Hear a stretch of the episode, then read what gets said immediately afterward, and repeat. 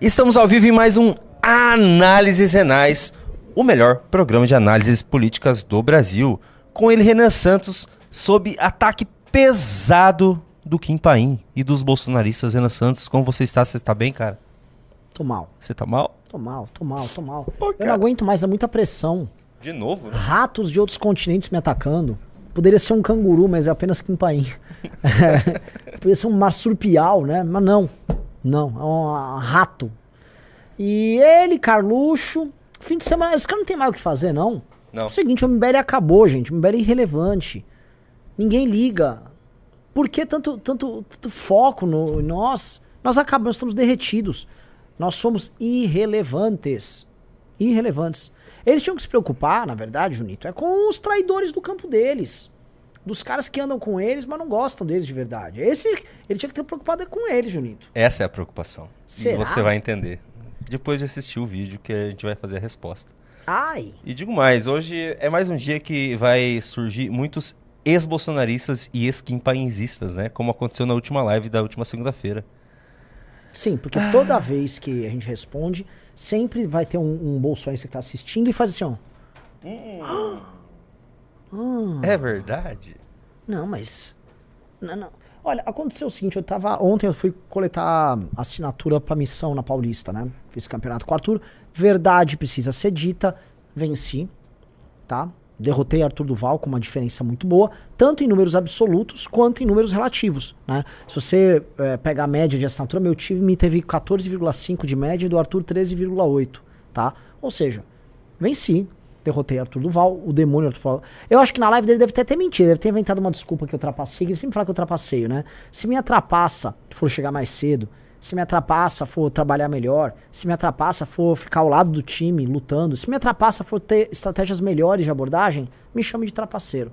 Eu apostei em você, inclusive. Eu fiz uma análise no- na, na roxinha. É, perguntaram quem vai sair melhor. Falei, olha, tudo leva a crer que é o Arthur Duval, porque ele é mais conhecido, um grande comunicador. Porém, Renan Santos é mais dedicado, workaholic, e ele vai pensar em alguma estratégia. E eu pensei, é assim, é a técnica contra. Como que é? Contra. É o talento contra... Talento é contra a técnica. É, exato. Então o que acontece? O Arthur é talento puro. O, o Arthur é tão individualista, galera, que o Arthur foi... E ele coletou mais de 40 assinaturas. Ele. ele. Que ele é um cara individual. Sabe quantas assinaturas eu coletei, Junito? É. Zero. Eu sei, eu, ente- eu me explicaram a tua estratégia. Cê- Aham, eu, eu entendi a tua estratégia. Você pegava outras pessoas pra. Você abria a conversa. eu abria a conversa e saía. É. E ele não, ele ficava conversando e Ele querendo ficava conversando e pegando assinatura. brilhar, né? Brilhar. Isso. Então é muita cabeça do Arthur. Ele brilha, eu, ó, pá, pum, pá, pum, pum, e ficava lá comendo. Galera, olha um ali, olha um ali, olha, vai lá, na borda ali, olha ali, olha, olha, tem um casal. Corre ali, corre ali. É, né? Cada um com sua estratégia. A minha se provou superior. Mas o Arthur fez um grande trabalho, verdade, precisa ser dito. Arthur trabalhou muito bem, tá? Mas o poder da amizade venceu a individualidade, tá? Então, fica, fica uma lição aí. Eu aprendi isso com os Cavaleiros do Zodíaco. E a pergunta que não quer calar, que todo mundo está perguntando: teremos partido? Prefiro não falar, porque. Né? Ah, ok. Não quero atrair olho gordo. Já tem, já tem muita gente que desgosta da gente. Imagina com as coisas nossas dando certo. A última coisa que eu ia gostar é, é uma parada dessa. Então eu vou pedir rapidinho, pessoal. A gente vai começar agora a resposta ao Kim Paim. Tem, a gente tem muita coisa pra conversar hoje na live. Eu queria que vocês dessem. É, mas você sabe quem tá aqui? Nossa! Simplesmente- Que, que é isso? Simplesmente olha isso. um presidente da república tá aqui. Um O presidenciável presidente da tá aqui. República tá aqui. Nossa senhora, grande Beraldo. e aí? Vai lá, vai lá, vai lá. Há um presidenciável entre nós. Meu Deus do céu. Devolva. Meus queridos Devolva amigos. imediatamente o Pega Brasil uma cadeira pro pro Beraldo. Beraldo aí. Pô, eu ia ajoelhar aqui. Não, não, não, Devolva amor de Deus. imediatamente o Brasil pro Beraldo. Já vim atrapalhar, né? Não, é só uma cadeirinha.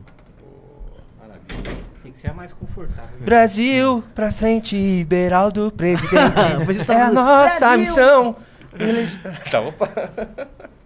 E aí, Beraldo? Conte mais. Junito, uma alegria, um prazer Inarra- estar aqui. Inenarrável mesmo estar aqui com vocês. A saudade de fazer parte desse universo MBL. Renan, E aí? admirado com, primeiro, a quantidade de produção do MBL Sim. esse ano, sobretudo nos últimos meses. Valete, um produto absolutamente incomparável. porque não é só esteticamente bonito, mas é um conteúdo muito trabalhoso, muito profundo, de altíssima qualidade. E boa parte desse conteúdo é produzido aqui. Sim. Aquilo que não é produzido aqui é produzido por gente muito boa. Sim.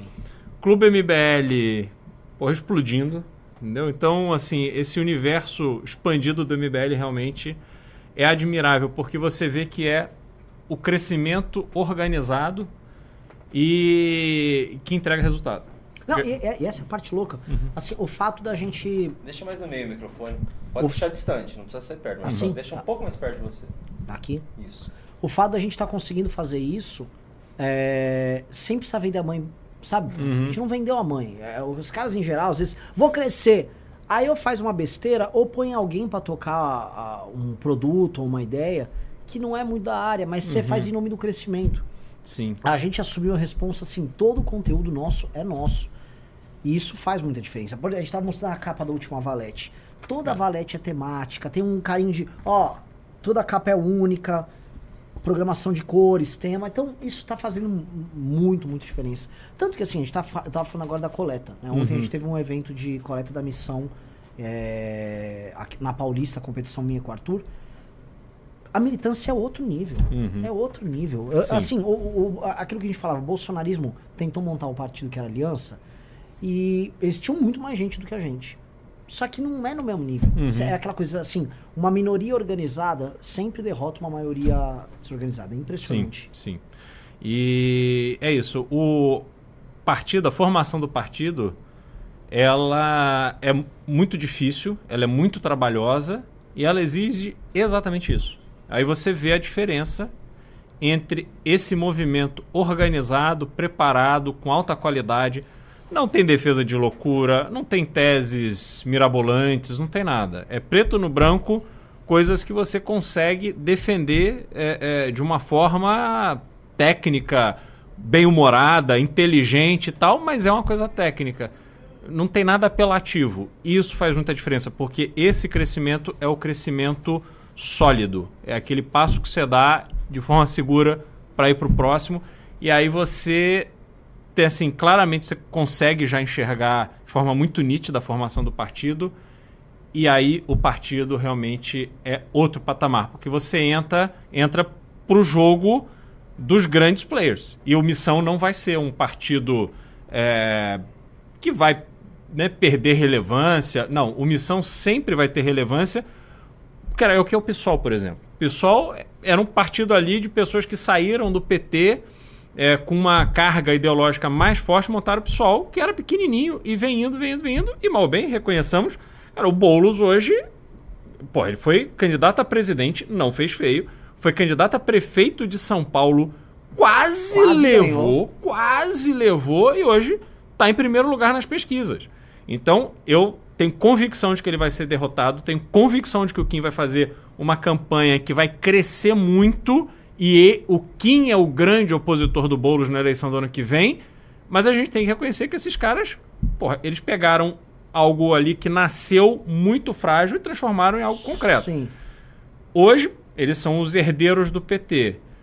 O MBL organizado é a única frente que vai poder ir para o confronto direto com eles. A gente tem uma. uma, uma, assim, um- a questão ideológica do missão é muito bem definida. Todo mundo conhece o movimento, todo mundo conhece as lideranças do, do, do movimento, todo mundo sabe o que esperar e o jogo é jogado de forma muito clara. Isso a direita não tem. E isso a direita passará a ter a partir do missão e a gente vai ver esse partido sim, se consolidar como um dos grandes partidos do Brasil. É, isso eu tenho certeza. Porque assim, é, seria a primeira instituição assim, a se montar com essa lei nova que é quase impossível. Porque assim, a, pra galera entender, é, todos os últimos partidos que surgiram, eles surgiram numa legislação que era uma mãe. Você tinha o prazo que você queria para montar o partido.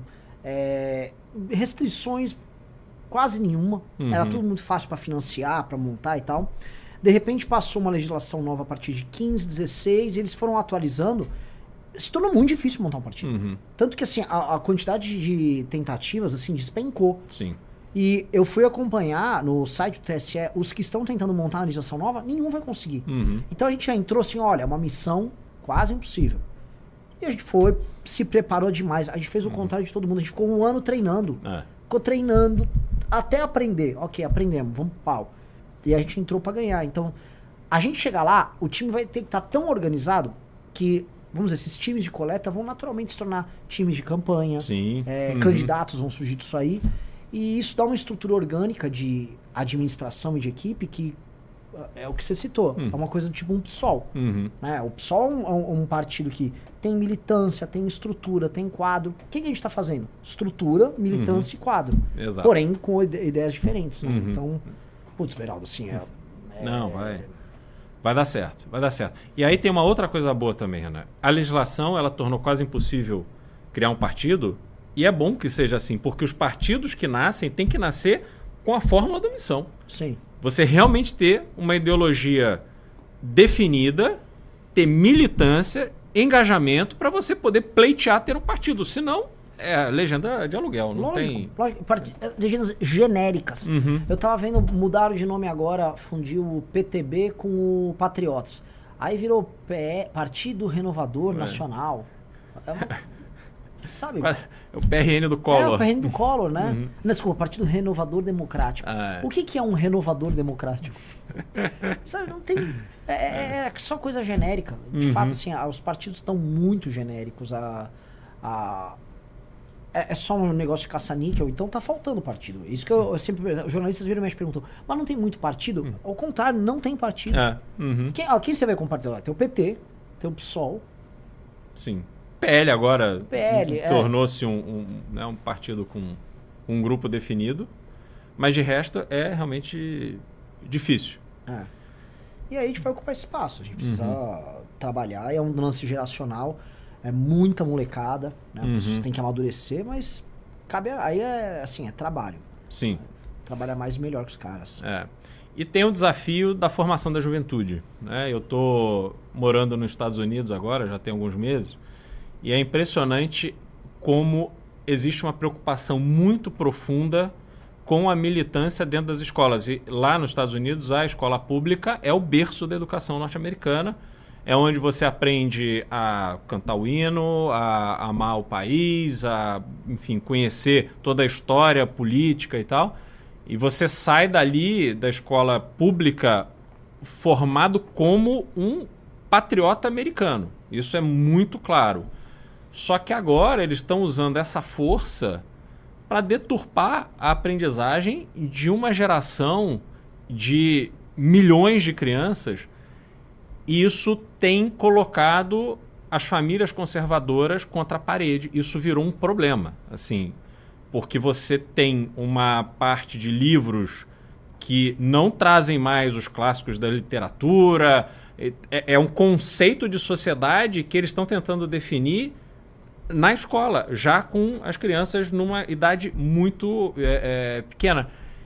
Isso é um problema. Então, você olhar para os Estados Unidos, você olhar para o Brasil, lá você consegue. A gente tem outros problemas aqui muito graves, né? Então, isso acaba, às vezes, ficando escondido, porque a gente tem problema de violência, tem problema de pobreza, a gente tem uma série de problemas. Lá, isso fica mais claro e evidente. Agora, o que está acontecendo lá, a mesma coisa está acontecendo aqui. E como é que você transforma isso? Você só transforma isso se você tiver condições de, num partido identificado com uma ideologia de valores, de defesa de valores conservadores, você colocar isso na mesa. Porque o modelo de atividade política do Missão é mais ou menos como o modelo da, de atividade do Partido Democrata, do Partido Democrata e do Partido Republicano. Quando você é um republicano, quando você se registra, ela é muito. Né, você tem os dois grandes partidos e você se registra como um, um democrata ou como um republicano até para votar nas prévias dos partidos, você está defendendo uma linha conhecida de educação, de economia, de política tributária, etc. Agora o, partido, o, o país entrou, os Estados Unidos entrou na gestão democrata, que acaba no ano que vem, mas num governo péssimo. O Joe Biden, não é que ele sempre defendeu É. criança trans, mas ele, enfim, ele claramente está senil.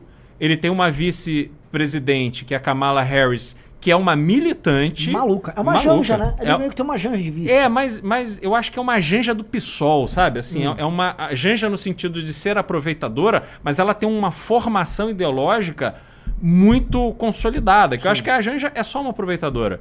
E aí você vê o país cara, migrando assim para a esquerda numa velocidade absurda. E o que, que eles estão fazendo com isso? Né? E eles vão estimulando o Trump tal, porque eles veem que a grande chance do Biden vencer a reeleição é contra o Trump. E vão ficar nessa briga. Mas eu sinceramente acredito que o Partido Republicano vai vencer as próximas eleições e vão mudar esse cenário dentro dos Estados Unidos. E aqui no Brasil? Deixa eu fazer uma pergunta. Isso aqui é uma coisa legal. Eu queria só entrar nisso. É, você acha que com Trump ou sem Trump o da republicano? Eu acho que dá. Eu acho que dá porque os democratas, primeiro, acho que o- o Biden vai ser um candidato ruim, já muito velho, enfim, ele tá, cara, é a idade, né? É, é, acho que ele tem um problema avançado de senilidade, mas ele, pô, fisicamente ele tá velho, então precisa aguentar uma campanha complicado. Acho que eles têm um problema muito concreto que é do Robert Kennedy Jr. Ele concorrendo como independente, ele já está em todas as pesquisas Sim. com 20%. E, obviamente, ele é, a família Kennedy é uma família democrata histórica, mas o Robert Kennedy Jr. ele é um democrata que não defende essas, Sim. essas pautas ultra de esquerda, woke, etc. Ele voltou atrás até no aborto agora, que é uma pauta tradicional deles. Sim, exatamente. Então, eu acho que ele vai roubar muito voto do, do Biden. Acho que ele tende a ser o candidato independente com mais votação do que o Ross Perot na década de 90, que bateu recorde de votação nas eleições americanas. E acho que com isso eles desidratam a candidatura democrata e o, o candidato, mesmo que seja o Trump, vence o, o candidato Entendi. democrata. O, o- nossa, interessante isso aí. O- É uma dissidência que roubaria boa parte desses votos. Hum. Sim, sim. E ficaria, obrigaria o Biden a só pegar o voto woke. É. Então a campanha do Biden seria uma campanha É. super. Que é o que me leva a crer que ele não será candidato. Eu acho que na hora H ele não será candidato. Vai tacar a Kamala só É. pra fazer um. E é interessante o seguinte: o Robert Kennedy Jr. lidera entre os jovens. Uhum. Que é uma. tipo, você vê que o Biden não, mesmo com toda essa pauta, ele não consegue atrair o voto jovem. Uma Entendeu? pergunta: o, o, o- não, é, perigas o Kennedy surpreender num jogo desses? Cara, sem periga, porque o Biden tá tão mal que eu acho que periga. O problema é que eu acho que o Biden não sendo candidato, aí ou o Partido Democrata vai trazer o Robert Kennedy Jr.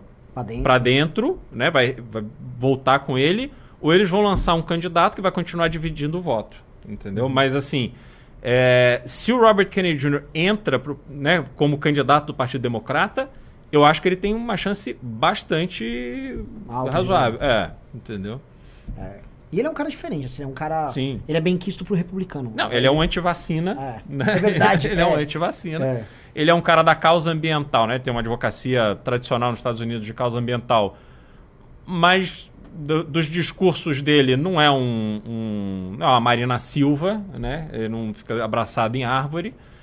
E eu acho que ele tem estofo eleitoral. Vamos ver se chega lá. E tá com muita grana, né? Isso faz muita diferença também.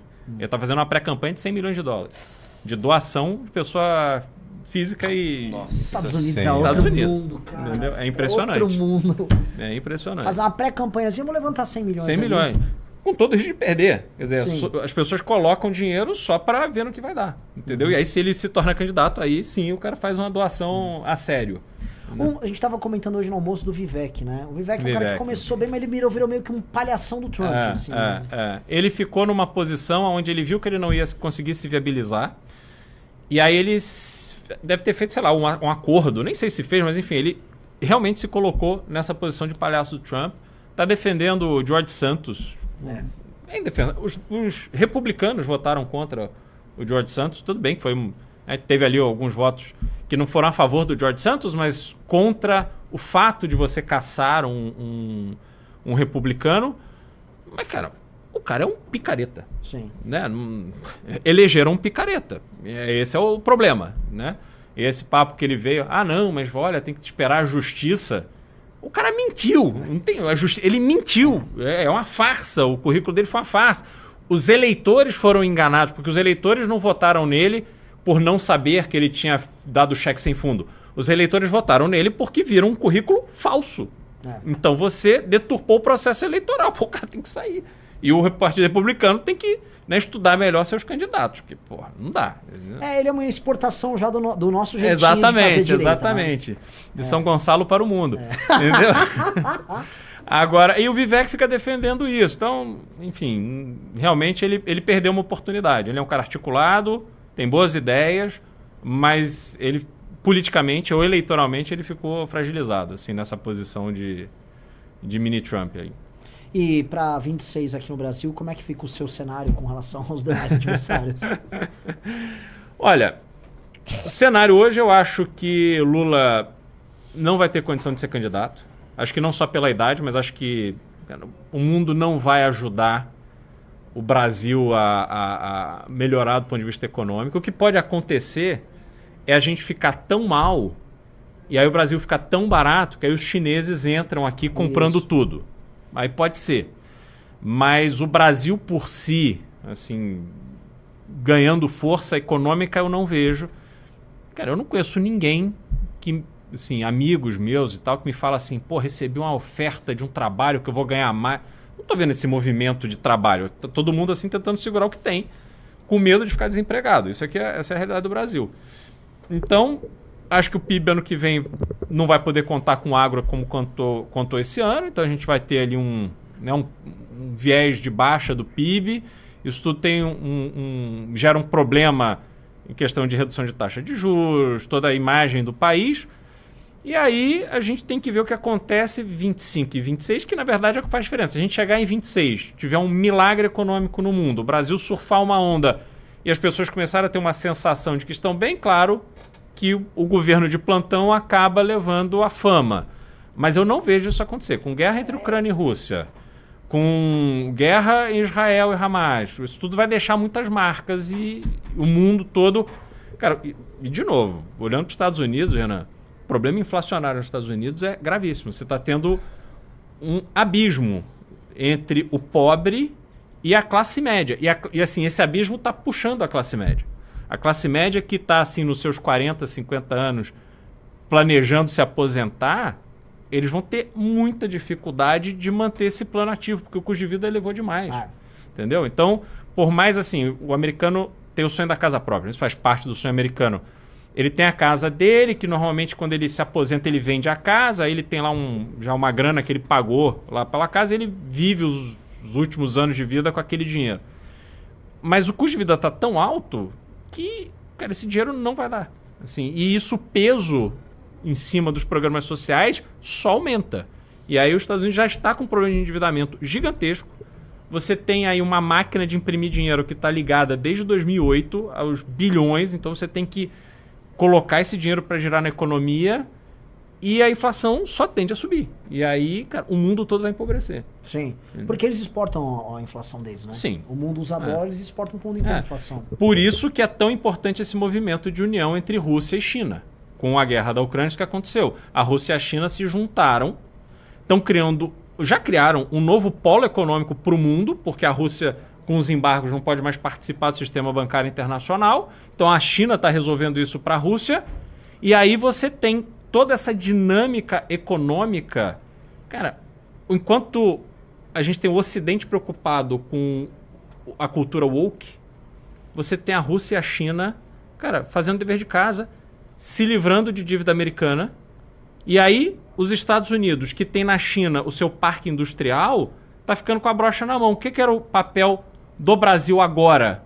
Virar Estados Unidos? Larga a China, que nós vamos fazer aqui um projeto para você trazer as indústrias para cá. Pô, eu, Nossa. eu, Entendeu? Senhora. Ó, o que foi, Junito?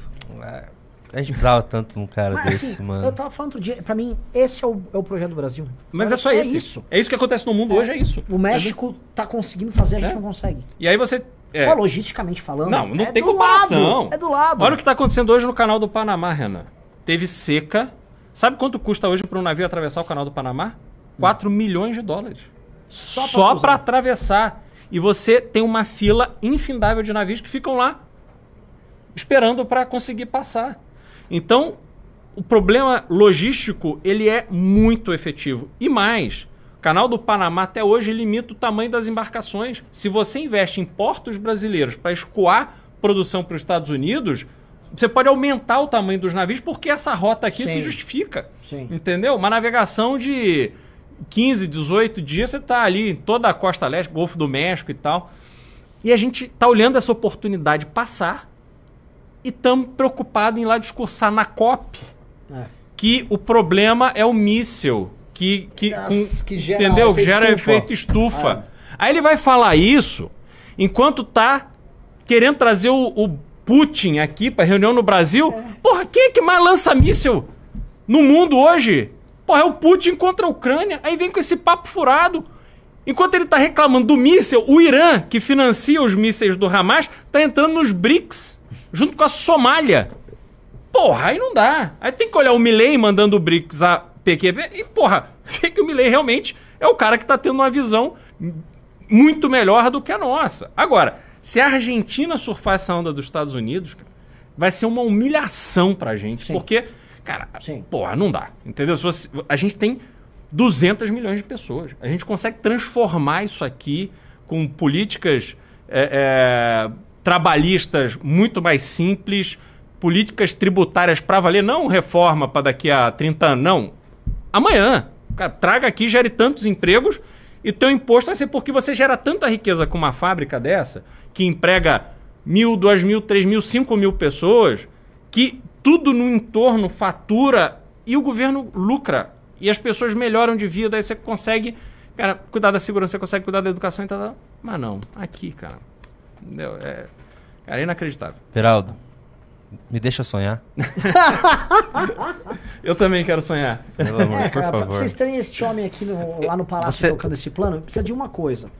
Precisa coletar uns papéis Isso. pra uma instituição que eu não posso citar o nome aqui por razões específicas, mas assim, há papéis a serem coletados. Por favor, vão lá nessa instituição, se inscrevam pra você ser coletor, pra trabalhar diariamente. Não é pra você mandar sua assinatura, porque tem pessoas que não entendem o que eu tô falando.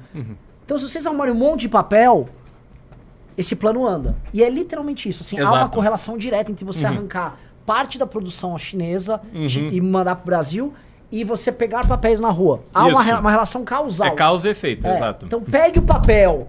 E o chinês nem vai entender muito, mas só pega o papel. é ou não é? E, É que, isso e que acidente do destino. Hoje é uma live que entra muito bolsonarista e fãs de Kim Paim. Eles vão ver o Beraldo falar, cara. É verdade. Puta que pariu! Ah! É. Hoje é o dia, mais um dia que vão surgir ex-bolsonaristas e ex-Kim Pain- Painers. Muito obrigado, Mas, Beraldo. ah, mas, Imagina. mas isso que o Beraldo falou, gente, assim, é uma coisa pra gente sempre é, entender. Parece que não tem governo no Brasil com um planejamento estratégico aproveitando essas oportunidades geopolíticas. Porque Uhum. o- realmente os Estados Unidos têm uma política que começou já com o Trump e continuou com o Biden de tirar boa parte das importações da China e jogar pra outros parceiros. Uhum. A gente não está na lista. O Não. Brasil não consta na lista. Não. Cara, assim, 200 milhões de habitantes, mais de 7 mil quilômetros de costa, áreas assim imensas, regiões pobres. Imagina você pegar no Amapá, no Piauí, no Maranhão, tão né, falado, e fazer um planejamento de desenvolvimento industrial ali. Sim. Cara, você está muito perto do ponto de vista É do logístico. lado, é do lado. É, assim, é, é- é assim, qualquer vantagem, se a gente faz, uma- vamos dizer, uma série de investimentos, basicamente, é energia, é montar Uhum. polo industrial, trazer, com o apoio do governo americano, no caso, Uhum. essas empresas pra cá. Tem que ter algum tipo de marco do ponto de vista trabalhista, dinheiro gringo com juros baixos. Sim, porra. E aí, investimento de longo prazo, Uhum. a vantagem logística já compensa boa parte do problema. Renan, e o que, E que a gente... Sim, claro. E o que, que a gente está fazendo? Reabrindo o BNDES para financiar obra no exterior. É. Mas não é obra que interessa ao Brasil. Não é você pegar, por exemplo, a Argentina e falar assim: olha, nós vamos fazer um trem que vai de, sei lá, de São Paulo até o, o Buenos Aires, até aonde, enfim. Qualquer conexão logística que faça sentido até para a integração da própria América do Sul. E aí você vai lá e pega o dinheiro do BNDES para financiar uma obra no exterior de interesse do Brasil. Porque nós vamos usar essa estrada, nós vamos usar essa ferrovia para escoar a nossa produção. Não, vamos fazer um porto em Mariel. Porra! Quantos navios brasileiros foram a Mariel? Quantas cargas saíram daqui, foram para lá, saíram de lá e vieram para cá? Que nem o charuto vem de navio. Então, assim, é, é um dinheiro jogado no lixo, é inacreditável. é o projeto de você abrir o BNDES para financiar obras no exterior para enriquecer os empresários, não é para enriquecer o país. Aí não dá. Meu, É, não, é, é osso. É osso. assim, é muita. É muita burrice, né? muito. Acho que assim, tem uma muito. total e completa falta de vontade de fazer as coisas certas. Não tem. Hum. Ninguém tem planejamento. E isso, isso é uma coisa meio assustadora, porque se você não tiver nenhum planejamento de nada, você é refém das circunstâncias. E Uhum. o Brasil é refém das circunstâncias. Eu tava vendo as broncas que o Lula tomou do Macron. Ah. Sabe? Tomou a bronca do Macron. Aí eu vi agora. Você viu ele, o Lula pro alemão? Não. Ah, Ele falou assim, olha só, vocês da Alemanha, quando acabou o muro de Berlim, vocês gastaram muito dinheiro investindo na, na, na Alemanha Oriental, né? Vocês estão com os olhos na Alemanha Oriental. Já, agora já ajudou a Alemanha Oriental, tá na vez de ajudar o Brasil. Mande mais dinheiro para as ONGs alemãs que Qual- estão lá no. Qual, qual o sentido? Cara, é uma subserviência, é, um, é um, é um, um sentimento, assim, uma postura de mendigo, que É? tá sempre, eu sou um pobre coitado, você Isso. tem que me ajudar. Que que é isso? Você viu o governador do Amazonas, a campanha contra... Traz um pouquinho o microfone pro teu lado. Teu lado. Um pouquinho. Aqui? Isso. Aí já dá. E pra frente, pra frente, pra frente. Pra- Não, pra Não, frente. pra cá, pra cá. Tá. Hum. Então, assim, é uma parada. É, é, é humilhante, a gente sempre tá se humilhando. Por que, que Uhum. o, o Schultz. Ele vai, ó, o Lula fez uma declaração aí. Ele tá cobrando que a, a gente passe a investir no Brasil, porque já investiu muito na, Hum. na Alemanha Oriental ali. É ridículo. que tem a ver? É, é. É, é, é uma coisa de um pedinte, Sim, sem sim, dignidade. Né? sim. E, e não, e outra coisa, a situação dos países europeus também é muito difícil hoje. Assim, economicamente, ali você tem problemas sociais, problemas de imigração, você tem uma série de desafios ali. Mas aí você olha. Não, você tá mal, mas você tá melhor do que eu, então me dá o seu dinheiro. É, é isso. Entendeu? É, é- é verdade. É, é- é meio o, o sentimento, quando você olha aquela cena, não sei se vocês já reagiram aqui ou vão reagir, você vê aquela cena do empresário sendo agredido e roubado no Rio de Janeiro. O sentimento social que se criou no Rio de Janeiro, e não é só lá, mas lá a gente vê é, aquela cena repi- se repetir de forma muito cotidiana, é isso. Não, o cara é empresário, o cara tem dinheiro, porra. Vamos dar um cacete nesse cara e roubar o dinheiro dele. Vamos roubar o celular. Isso tudo é alimentado por aquela dinâmica de que roubar o celular não tem problema. Sim. Que roubar um dinheirinho não tem problema. Que tem lógica no assalto. Sim. Pra Sabe? tomar uma cervejinha. É, pra tomar uma cervejinha. Então, esse tipo de normalização do crime, o Lula replica do ponto de vista internacional. Então, assim, ó, você já tem muito, me dá aí. Entendeu? E aí, viu o que, que essas ONGs estão fazendo? As ONGs estão batendo a carteira do Brasil. Entendeu? Então, cara, é, é lamentável. Lame- E, e olha só, né? Um governo que não olha para fora, não, não olha para dentro, só olha para fora e diz se orgulhar da atuação externa, porque o Brasil voltou. Aí o Lula vai dar esse tipo de vexame mundo afora. É demais. É, mas a situação dele tá muito ruim, né? Assim, a gente tava, a gente tava falando com um interlocutor nosso agora, hoje, é, sobre a economia não tá bem pro ano que vem. Realmente, eu, vou, eu converso muito com a galera do agro. Safra, do, essa, essa viradinha do ano agora não vai ser boa. É, inclusive a parte de pecuária também não vai ser boa. E nenhum, nenhum, assim, o Brasil entrou pros BRICS, não, o Brasil acelerou a relação com os BRICS. O que que tá vindo de dinheiro chinês pra cá? Esquece. Não veio nada. Não. Então, o que que, o que que a gente ganhou esse ano? Nada. Ano que vem, pintando um ano ruim, o Lula, pela primeira vez, ele vai ter que lidar com um problemão. Ele já é rejeitado por metade do país e, vamos dizer, ele não entregou nada pra galera dele esse ano, pro eleitor dele. Se ano que vem o cara ficar mais um ano que a vida não melhora, desemprego, e em tese a vida piorando, Uhum. ah, Beraldo, não sei, que, que- como você... Não, eu não vejo. Eu acho que a eleição para o PT no ano que vem, se você entrar numa discussão, sim, se sua vida melhorou, né? Se, essa, se esse for o tema da campanha do ano que vem, o PT melhorou a sua vida, tem como alguém em sã consciência responder que sim, né? Ou você é uma pessoa que tem relação com o governo, e aí você agora, o, o dinheiro público está sorrindo para você, mas se você é um, um trabalhador pagador de imposto, você está ferrado, né? Ainda tem isso, peso da tributação em cima dos 50 dólares da compra da Shopee. E outra coisa, Ana, que me deu um sentimento, hoje eu vim né, de fora, posei em Guarulhos hoje cedo, e é assim, quando você está chegando, entra o vídeo da Receita Federal. Ah, é? O cara o de turista... terno, é.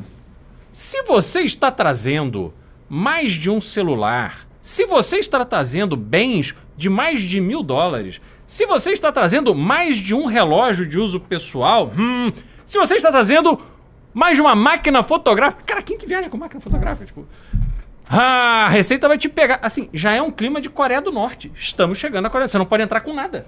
Você vai ter que pagar por tudo que você está levando.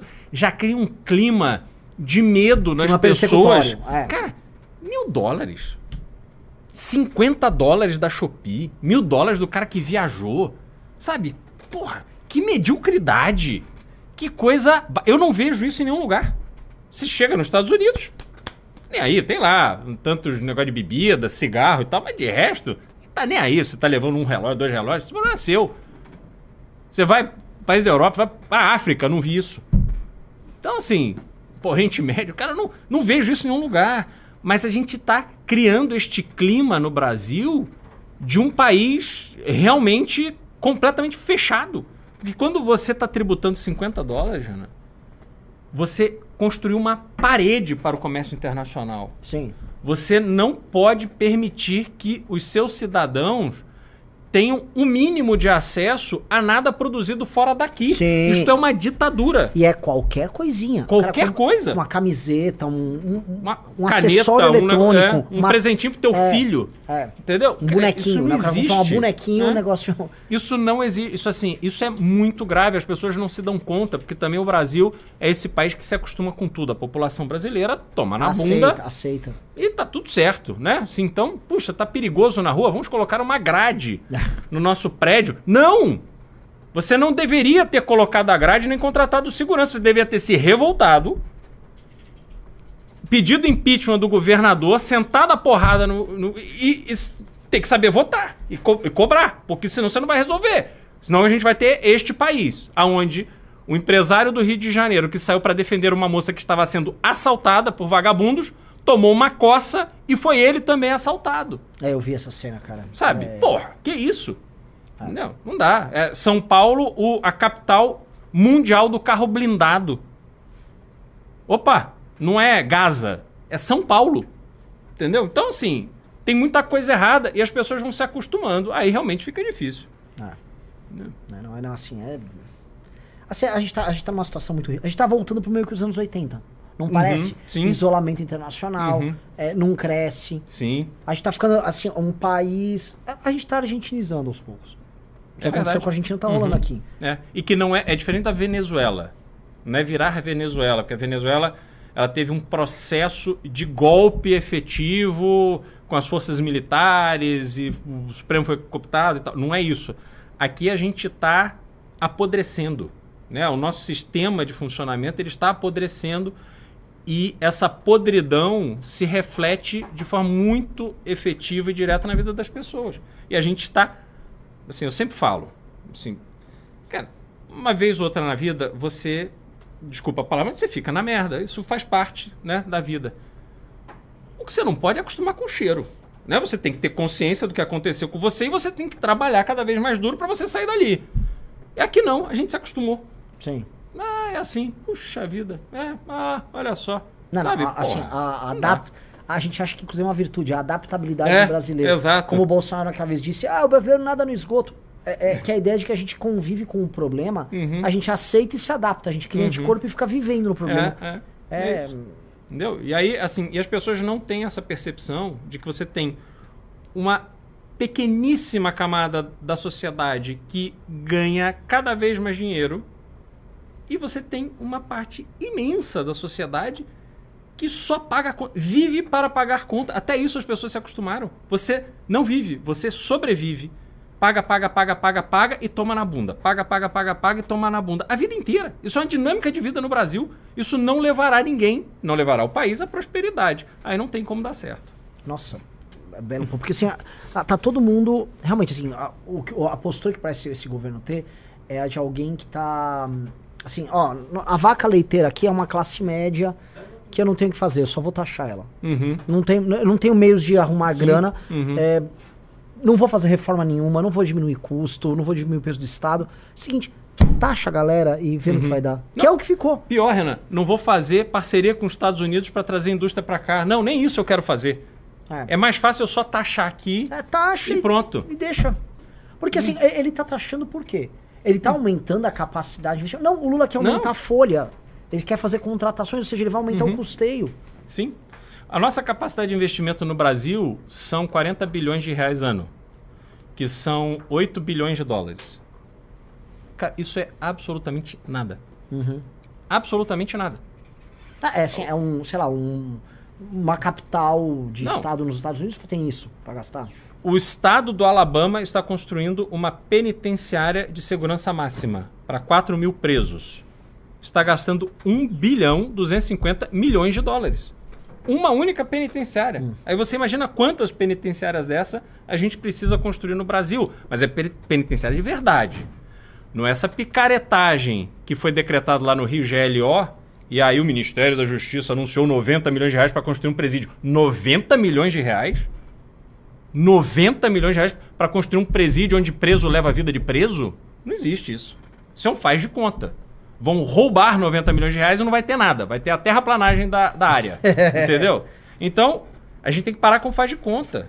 Tem um projeto, olha só, é um projeto de realinhamento de rodovias que passam dentro da cidade de Houston. Então, as rodovias passam uma de um lado, outra do outro do centro, está causando muito trânsito, então eles vão colocar uma em cima da outra. É um projeto de 20 bilhões de dólares. 20 bilhões de dólares. Porra, aqui no Brasil a gente tem 8 para investir no país que precisa fazer tudo. Tudo, A gente precisa fazer estrada, a gente precisa fazer porto, a gente precisa fazer escola, a gente precisa fazer presídio, a gente precisa fazer absolutamente tudo. Então é ridículo. E aí você vai ver a grande força de investimento no Brasil hoje está na mão do legislativo. Vê onde é que esse dinheiro está indo. Entendeu? Aí não dá. É, é, realmente. Estamos com mais um aqui agora. E agora, Renan, vai um pouco mais pra lá e Ah, agora, é, agora dá pra. Entendeu? Então, assim, é. eu coloquei... Eu coloquei que entrevista com o futuro presidente estourou a live aqui. Muita gente assistindo. Mas é isso. Então, assim, a gente tem, cara, desafios muito elementares. A gente ainda não resolveu problemas que deveriam estar, né, ter sido solucionados década de 50, 60 e que continuam aí. E, e assim. E vambora. É. É.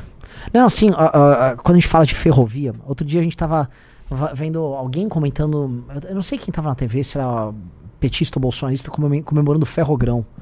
Tipo, mano, ferrovia pra levar grão. É. É. sério? É. Tipo assim, beleza, tem que comemorar, porque meio que, É pô, tão agora difícil tem, fazer. né? É. Mas, tipo, é sério que é. é- é- nossa, pô, agora a Índia botou Uhum. nave lá no espaço e tal. A gente tá. Não, não, agora a gente faz nossos grãos, Uhum. cruz. Exato. é, sem processamento, estão andando de trem, cara. Porra! Vocês estão quando? 1880? É, 1870? é, é, é. Cara, porque assim, a, a gente tinha o, o- Pô, agora esqueci o nome daquele empreendedor no final do século XIX. Brasileiro, pô, a gente. Tô esquecendo. O Barão de Mauá? Barão de Mauá. Barão de Mauá tratando desses assuntos no século XIX. É, exato, A gente tá exato. tratando dos mesmos assuntos até agora. Uhum. Assim, construir uma ferrovia não deveria ser uma coisa tão dramática. Uhum. Pra levar grão. Exato, exato. Nem, nem que tá também levando um avião, pe- peças de avião lá. É. Não, você tem hoje, você tem uma linha de trem que foi inaugurada agora, que vai de Miami a Orlando. Pô, assim, o nível de serviço, trem, enfim, tem a, a, linha também passa trem de carga, mas é uma essa linha especificamente é para passageiro. Cara, o nível de serviço que é uma coisa impressionante. Não tem razão para você ir de carro mais, que é uma viagem de, sei lá, umas três horas e pouco. Você ir de carro, porque o trem ficou muito bom. Aí você vai olhar a matemática da coisa, ele é deficitário. As estações são muito bonitas e tal, ele ainda é deficitário. Mas aí tem aquele conceito, Renan, que a gente não entende no Brasil. Você precisa construir para desenvolver. Uhum. A partir do momento que tem, agora você vai ver todo o entorno daquela linha trem se desenvolvendo. Exatamente. O ganho não é necessariamente na operação, Não. o ganho é, é um ganho sistêmico. né? Claro. E aí tem uma frase de um filme que eu não me lembro exatamente qual é, mas eu acho que é daquele que o pessoal usava o papel de alumínio na cabeça. E tem uma frase que sempre me marcou, que é o seguinte: If you build, they will come. Se você construir, eles vêm. Que era uma referência de eles tinham que construir alguma coisa para vir os extraterrestres. Mas isso se aplica a qualquer lugar do mundo. Se você construir a infraestrutura, o desenvolvimento vem. Essa é a fórmula americana. Eles fizeram as estradas, as highways, na década de 50 antes de ter desenvolvimento. E hoje Sim. está tudo desenvolvido. Porque você tem acesso, você tem Pô, facilidade de estar ali e tal, você se conecta rapidamente com outros lugares. O desenvolvimento vai chegar. Aqui não. Aqui você vai para o grande centro, São Paulo. Por que, que a gente tem uma cidade tão gigante como São Paulo? Porque você não tem acesso fácil para inúmeros outros lugares que você possa morar, viver e vir com facilidade. Aí você vai viver ali na, na, na região ali de Ibiúna, aquela área ali de São Paulo, que pega Raposo Tavares. Vai fazer a rotina de vir dali, que é, sei lá, pô, 40, 30 quilômetros, 40 quilômetros. Vem todo dia para São Paulo para você ver o que, que é. Cara, não dá. A Raposo Tavares é uma rodovia perigosa e inviável. Isso fica por, por isso mesmo. Entendeu? E quando você vai pegar. Isso a gente tá falando ainda de São Paulo. Uhum. Se a gente for pegar, por exemplo, qualquer coisa que você for fazer. Triângulo Mineiro. Horrível as estradas Uhum. por lá. Sim, Horrível sim, as estradas. sim, sim. Se a gente for olhar. Vai, vou, vou fa- fazer um, algum tipo de. Eu já tive esse problema. Eu trabalhava no polo industrial lá na, perto de Salvador, perto de Camaçari, e ter fornecedores em Feira de Santana. Não sei como é que tá hoje, mas era horrível Sim. o acesso. Você não, e tô, não tô falando de cidadezinhas pequenas. Não, não, não. Cara, Rio de Janeiro. As pessoas poderiam, se fosse um lugar civilizado, você poderia morar em Petrópolis, em Teresópolis e ao Rio de Janeiro, ainda mais hoje com o trabalho remoto. Mas não, porque quando você está passando na linha vermelha, você tem que se abaixar porque está tendo um tiroteio. É. Porque tem um doido com uma granada no meio da, da rua. Então, sabe, cara, não dá. Assim, a gente. A gente não tem nada. Não tem Assim, nada. O É- Brasil não deu certo ainda. É, e, e o problema é que fi- tá ficando muito pra trás. E a coisa mais estranha é o fato de a gente não conseguir fazer o básico. É, sabe, porque não é uma coisa que a gente não sabia antes. Assim, a gente fez muita obra nos anos 50, 60, 70. Uhum. Especialmente nesses 30 anos aí. Especialmente entre 60 e 70. Por que, que a gente não consegue mais? Não, não. Não, assim, parece que fazer uma estrada virou um, uma peniten- um viaduto. Parece que você construiu é, a pirâmide de Gizé. É. Né? Cara, esse final de semana, eu passando ali no Texas, numa das estradas, eu contei. É a estrada com sete níveis de viaduto por cima. Um vai pra cá, outro vai pra lá, assim, as interseções. Cara, e aquilo tá feito há não sei quantos anos. E por que que tá feito? Cara, porque é assim que tem que fazer. Não é que é uma coisa extraordinária. Não, você vê aquilo em vários lugares da mesma cidade, aonde tem cruzamento de rodovias, de ruas importantes e tal. Você tem os acessos todos e assim é feito. Infraestrutura se faz assim. Cara, é concreto, é asfalto. Aí você pega algo que sempre me chamou a atenção e vai olhar o que, que é aquele trem aqui em São Paulo que vai para Guarulhos. Reparem na quantidade de concreto que tem para fazer a base onde passa o trem. Sei, sei, Aquilo não faz. Eu não sou engenheiro, mas você olha e fala, não faz nenhum sentido tanto concreto aqui.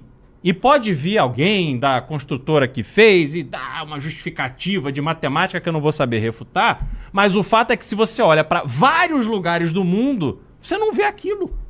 Entendeu? Mas aqui não. Aqui é assim, você pega uma obra que você podia fazer muito mais coisa, mas não. Você acha que porque está entregando um trem que vai até o aeroporto mais importante do país, já é um grande feito. Sim. E o trem não chega no terminal. Então você chega lá com a tua malinha e você que, Que, se que vire. essa parte, você sabe a Entendeu? história, né? Assim. Do- do- que assim, é, é, assim é, é, não tem como dar certo. O, o, o- o- o cara- os caras fazem um monotrilho que nunca entregou. Uhum. O monotrilho. Então, beleza, já que é um monotrilho gigante, não sei o que, babá. Pô, termina no aeroporto, conecta, Uhum. né? Ele não conecta, porque o lobby da Associação dos Taxistas de Guarulhos falou: não, não, faz ele parar antes, que aí o cara pega um táxi daqui até o aeroporto. Cara, é de uma mediocridade, assim, é, que é inacreditável. E aí o político que define isso, ele olha e fala: Ah, taxista tem muito voto, É. né? Não posso desagradar, não, que a eleição tá chegando. E dane-se o passageiro, dane-se que a gente recebe no aeroporto de Guarulhos um número gigantesco de pessoas que vêm do exterior para fazer negócios no Brasil. E aí ele se depara com esse tipo de infraestrutura medíocre. Ele sai do aeroporto de Guarulhos, vê um monte de estátuas horrorosas prateadas, que eu não sei quem enfiou aquela porcaria ali. vi. E do outro lado, ele vê um monte de presídio. Esse é, assim, a- as boas-vindas que um visitante tem aqui quando chega no aeroporto mais importante do país. Então, cara, é difícil, assim, é muita coisa pra fazer. Já Hoje, experimentou porra, chegar por Viracopos? Não. Tem uma favelinha É. que é deplorável. Construíram uma favela toda, é, recente, a favela deve ter, Uhum. sei lá, seus 20 e tantos anos. É, você sai do aeroporto de Viracopos pra você cair na Anguera, assim, quando já, assal- já me tentaram Uhum. me assaltar, uma vez eu fugi ali no meio. Inacreditável. É, assim, cachorro atravessando o meio da rua. Cara, como é que não... Sabe, pô, a primeira visão que um gringo tá tendo no Brasil, chegou por Viracopos, por exemplo, é, é uma favela recém-informação. Parece que você tá no, no Congo. É. Não, e dá- tem uma outra característica interessante. Se você olhar para os grandes centros desenvolvidos, Jana, todo o entorno do aeroporto ele é desenvolvido para negócios. Então você tem prédio de escritórios, você tem galpões, você tem toda uma vida em torno do aeroporto, inúmeros estacionamentos e tal. Aqui não, aqui a gente constrói presídio, deixa construir favela e aí dane, se você quer ter uma operação de comércio internacional, aí você vem pra, sei lá, pra Avenida Paulista, a quilômetros e duas horas de trânsito do aeroporto. Tem como dar certo? Não, não, não tem. Cara. Entendeu? Não dá, não dá. Entendeu? E aí, cara, é isso. Assim, São Paulo, inclusive, hoje vive essa realidade. Esse monte de obra faz de conta, fez o caos na cidade, a cidade completamente largada, esburacada, suja, insegura. E aí, por uma estratégia eleitoreira do prefeito, vamos recapear. Vai ver a qualidade desse banho de piche que as ruas de São Paulo estão recebendo. Cara, isso é deplorável. É um caminhão de dinheiro sendo jogado no lixo. No lixo. Foi fazer aqui a recapeamento da Marginal Pinheiros, ali em frente, né, do outro lado da Berrine, naqueles prédios maravilhosos, modernos, cheios de tecnologia. Aí você olha aquele banho de piche no asfalto e centenas, eu não estou exagerando, de fios passando no poste. O que, que é isso? Você acha que não chega lá a Microsoft e tal, fica ali. O diretor da Microsoft América Latina chega, olha aquele monte de frio, o que, será que ele pensa? Hum, esta é a cidade onde eu vou investir mais dinheiro da minha empresa para fazer um data center.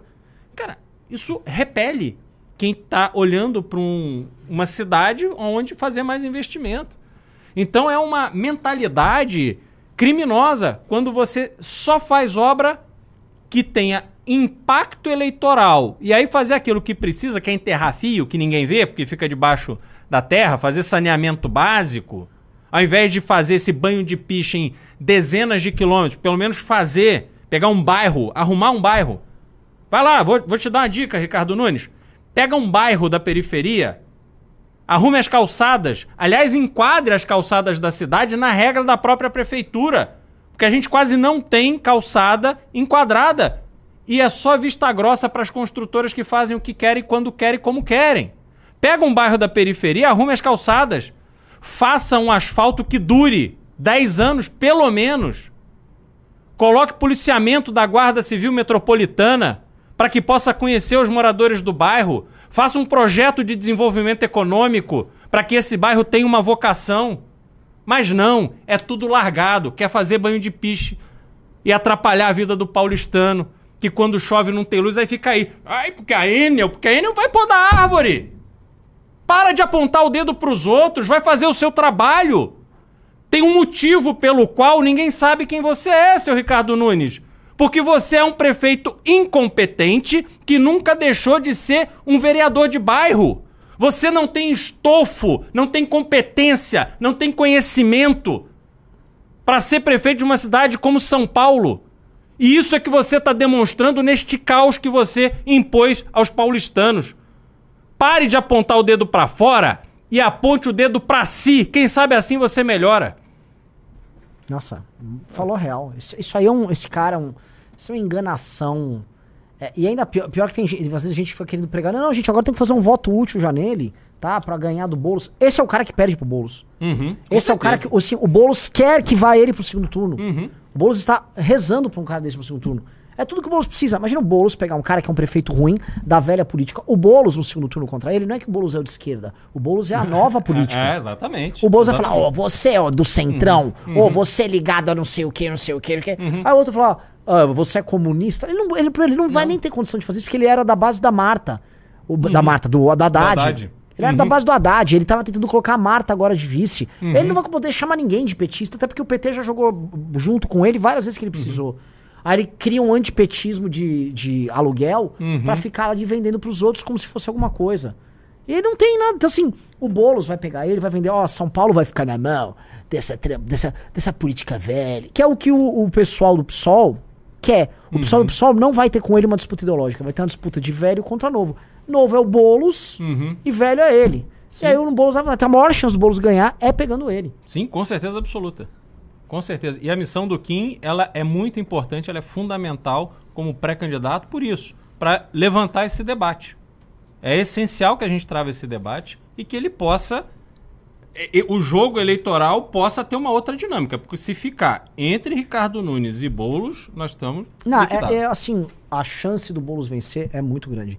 E entendendo uma coisa, a Tabata não vai pro segundo turno, porque, de uma forma muito rápida, a Tabata, ela vai enfrentar, na prática, o, o Boulos no próprio eleitorado de esquerda. E o Boulos vai pro segundo turno. O Boulos já tá, então a Tabata não tem como ir pro segundo turno. Quem tem? É o Kim. Sim. Então é o Kim, assim, então, e quem eles não querem que vá pro segundo turno? O Kim. Uhum. Porque o Kim, você vai falar, ah, mas o Kim vai ter um debate ideológico, direita, esquerda, o Lula ganhou aqui na cidade. Só que o Kim, ele vai mostrar que ele é o novo e o Boulos é o velho. Que o Kim é a novidade, o Kim é fórmula de gestão de cidades de primeiro mundo. E o Boulos é o cara que é tipo o prefeito de Belém, é o cara que quebrou Belém. Que Belém tá destruída como cidade. Que o Bo... Aí o Kim pode fazer um debate ideológico e propositivo. O, o Nunes, ele não sabe fazer o, ide- o ideológico e no propositivo é capaz de perder até pro Boulos. Porque ele é o cara que fica jogando piche na rua. Sim. Ele, sim. é uma, ele tem uma gestão ruim. Então, ele perde em todos os campos. E ele tem a cara da. O Nunes é a cara da política velha. Tipo, a, a política velha vem perdendo eleição em tudo quanto é canto. Uhum. Em, em- em termos de voto de opinião. Qual, qual é a lógica de achar que agora vai dar certo? Agora vai, não, atenção, agora vai funcionar. Agora o cara que mais parece velha política é ele. Uhum. Não tem. Não, e outra coisa, aí tem a justificativa do uso da máquina. Não, o prefeito tem a máquina e tal. O que aconteceu com o Rodrigo Garcia? Nossa, é, é assim. Os, Jair Bolsonaro. é. Os E- exemplos que a gente pode levantar aqui de usou- usei a máquina e me ferrei Sim, são sim. vários. Uhum. Então, é, esse, esse debate da Prefeitura de São Paulo vai ser, obviamente, o mais importante das eleições de 2024, não só pela questão da cidade de São Paulo, mas também pelo que isso representa do ponto de vista da dinâmica política eleitoral que a gente vai estar vivendo no ano que vem. Deixa eu falar um negócio, galera. Assim, entrou, a gente tá numa baita de uma live, presença inesperada do Beraldo aqui, só entrou zero clube, não é que só entrou, não entrou nenhum. Todo mundo que entrar no clube vai receber a nova Valete, corta pra dois aqui, tá? Com um baralho também da Valete. Promoçãozinha, mas entrem aí, vou ficar bem pistola. O Beraldo vem aqui, tá, tô no zero aqui. Qual é, galera? É que a galera fica aguardando também a promoção, né? E não. E não. E não entra. Tava esperando promoção. Será? Espero. Cara, eu É mudei, eu mudei o título da live pra Renan Santos Entrevista ao Futuro, Futuro Presidente. Coloquei a capa do, do Beraldo Presidente, a live. Não, o 9 tá. mas, meu, Inclusive, eu vou fazer uma homenagem. Coloca o fone. Eu só penso numa coisa, cara. É. Eu só penso numa coisa agora. Da quadrilha. Devolva o Brasil pra mim, já que É, o PT é uma afronta. Só vota, Olha só. confia em mim, pois só assim você não paga essa conta. Só vota. É. Só quero que devolvam. Muito bom, muito bom. Bons tempos. Bons tempos, bons tempos. essa É, devolução precisa acontecer mesmo. Vai, porque vai assim, acontecer. Tá, assim, é uma, uma coisa que é real, a gente fica fazendo crítica política, né? Pô, o governo Bolsonaro, ficamos quatro anos analisando, vendo e tal. E a gente tava acertando. Agora entrou no Lula, a gente também tá acertando. A questão é que a vida realmente tá piorando. Entra, Exato. entrou um, entrou outro. Assim, o que a gente fica falando, a gente começa a parecer maluco. Uhum. Porque, de fato, assim, ah, a gente tá, fica acertando previsões e nada, absolutamente nada é feito. Beraldo, você hoje é um cara que tá na PAN, você tá nos principais programas da PAN. Então você tem acesso, por conta disso, a muitas lideranças políticas. Você conversa, tem suas fontes hoje. A percepção de que o Brasil não tá indo pra lugar nenhum, você vê de, de outros agentes, essa leitura que a gente faz do jogo, alguém compartilha? Como é que. Renan, vamos lá. A gente tem né, os dois lados. De um lado, é, quem não é apoiador do governo vê o Brasil de fato, que é o Brasil estagnado, sem perspectiva e um problema fiscal muito grande, o governo errante. Basta ver essa, né, esses vetos todo Lula, esse projeto aprovado pela base do próprio governo que o Lula está vetando. Isso tudo tem gerado um desgaste muito grande. E do outro lado, você tem os mentirosos que apoiam o governo. Porque você só consegue olhar com bons olhos o que o governo está fazendo se você for um mentiroso. E aí, assim, é uma dinâmica, eu acho, muito clara. Você, para apoiar o governo, você tem que mentir É. seja no grau que for necessário para apoiar o governo. E a gente vê isso no Twitter todo dia.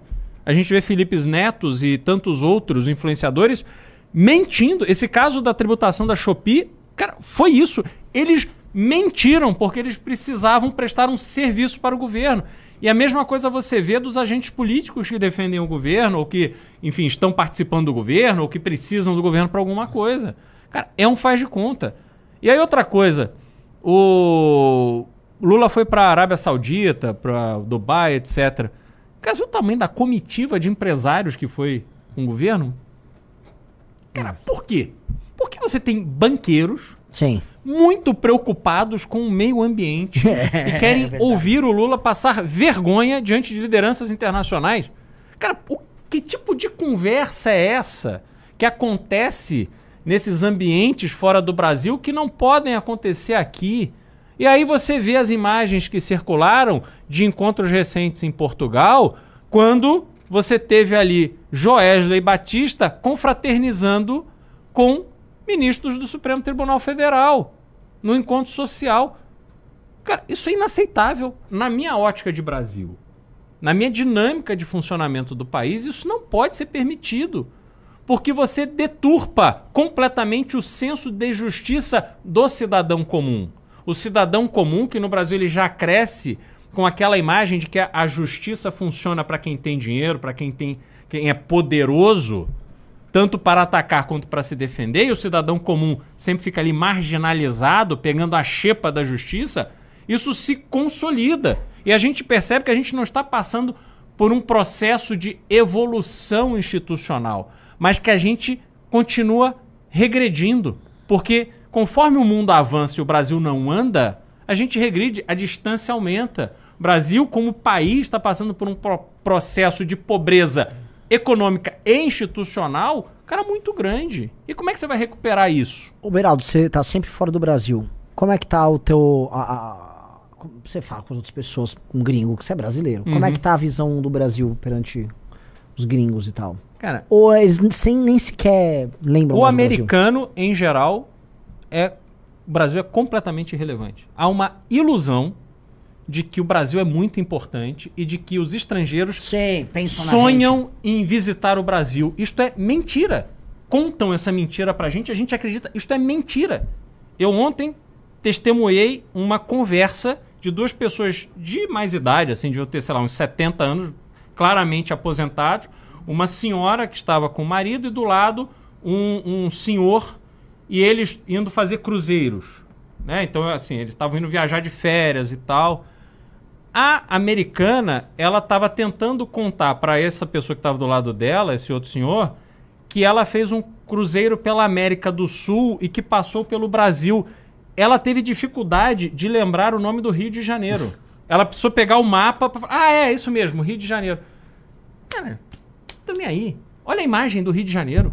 A imagem do Rio de Janeiro é esse empresário tomando uma coça na calçada de Copacabana. Ai, porque Copacabana, a princesinha do mar. Ai, todo mundo quer conhecer Copacabana, o Copacabana Palace. Vai a Copacabana, otário. Vê o que, que acontece com você. Esse cara tem ótica, esse que apanhou e foi roubado, esse senhor, tem ótica em Copacabana, tá lá todo dia. Imagina o que, que acontece com o turista. Então ninguém tem esse sonho, essa tara. A menos que o cara pense assim: eu vou matar piratas na Somália ou eu vou para o Rio de Janeiro. Porra, ninguém tem essa tara. O Brasil é irrelevante. Entendeu? Então, assim, o Brasil não tem importância nenhuma. A economia brasileira hoje não tem importância nenhuma. Se o Brasil deixar de existir esse papo, ai, mas o Brasil alimenta o mundo. Vai ver o que está acontecendo na África. Vai ver se a China está colocando dinheiro na agricultura aqui no Brasil ou lá na África hoje. É. Não existe isso, gente. A China tem muito mais controle sobre os países africanos, o investimento era muito mais direto. Claro, né? claro, entendeu? E outra coisa, não é o Brasil que alimenta o mundo. Quem manda comida para fora são os empresários do agronegócio que conseguem produzir e exportar seus produtos apesar do governo e do MST. Governo brasileiro é inimigo do agro. Governo brasileiro passa a mão na cabeça do invasor de terra, do invasor de propriedade privada.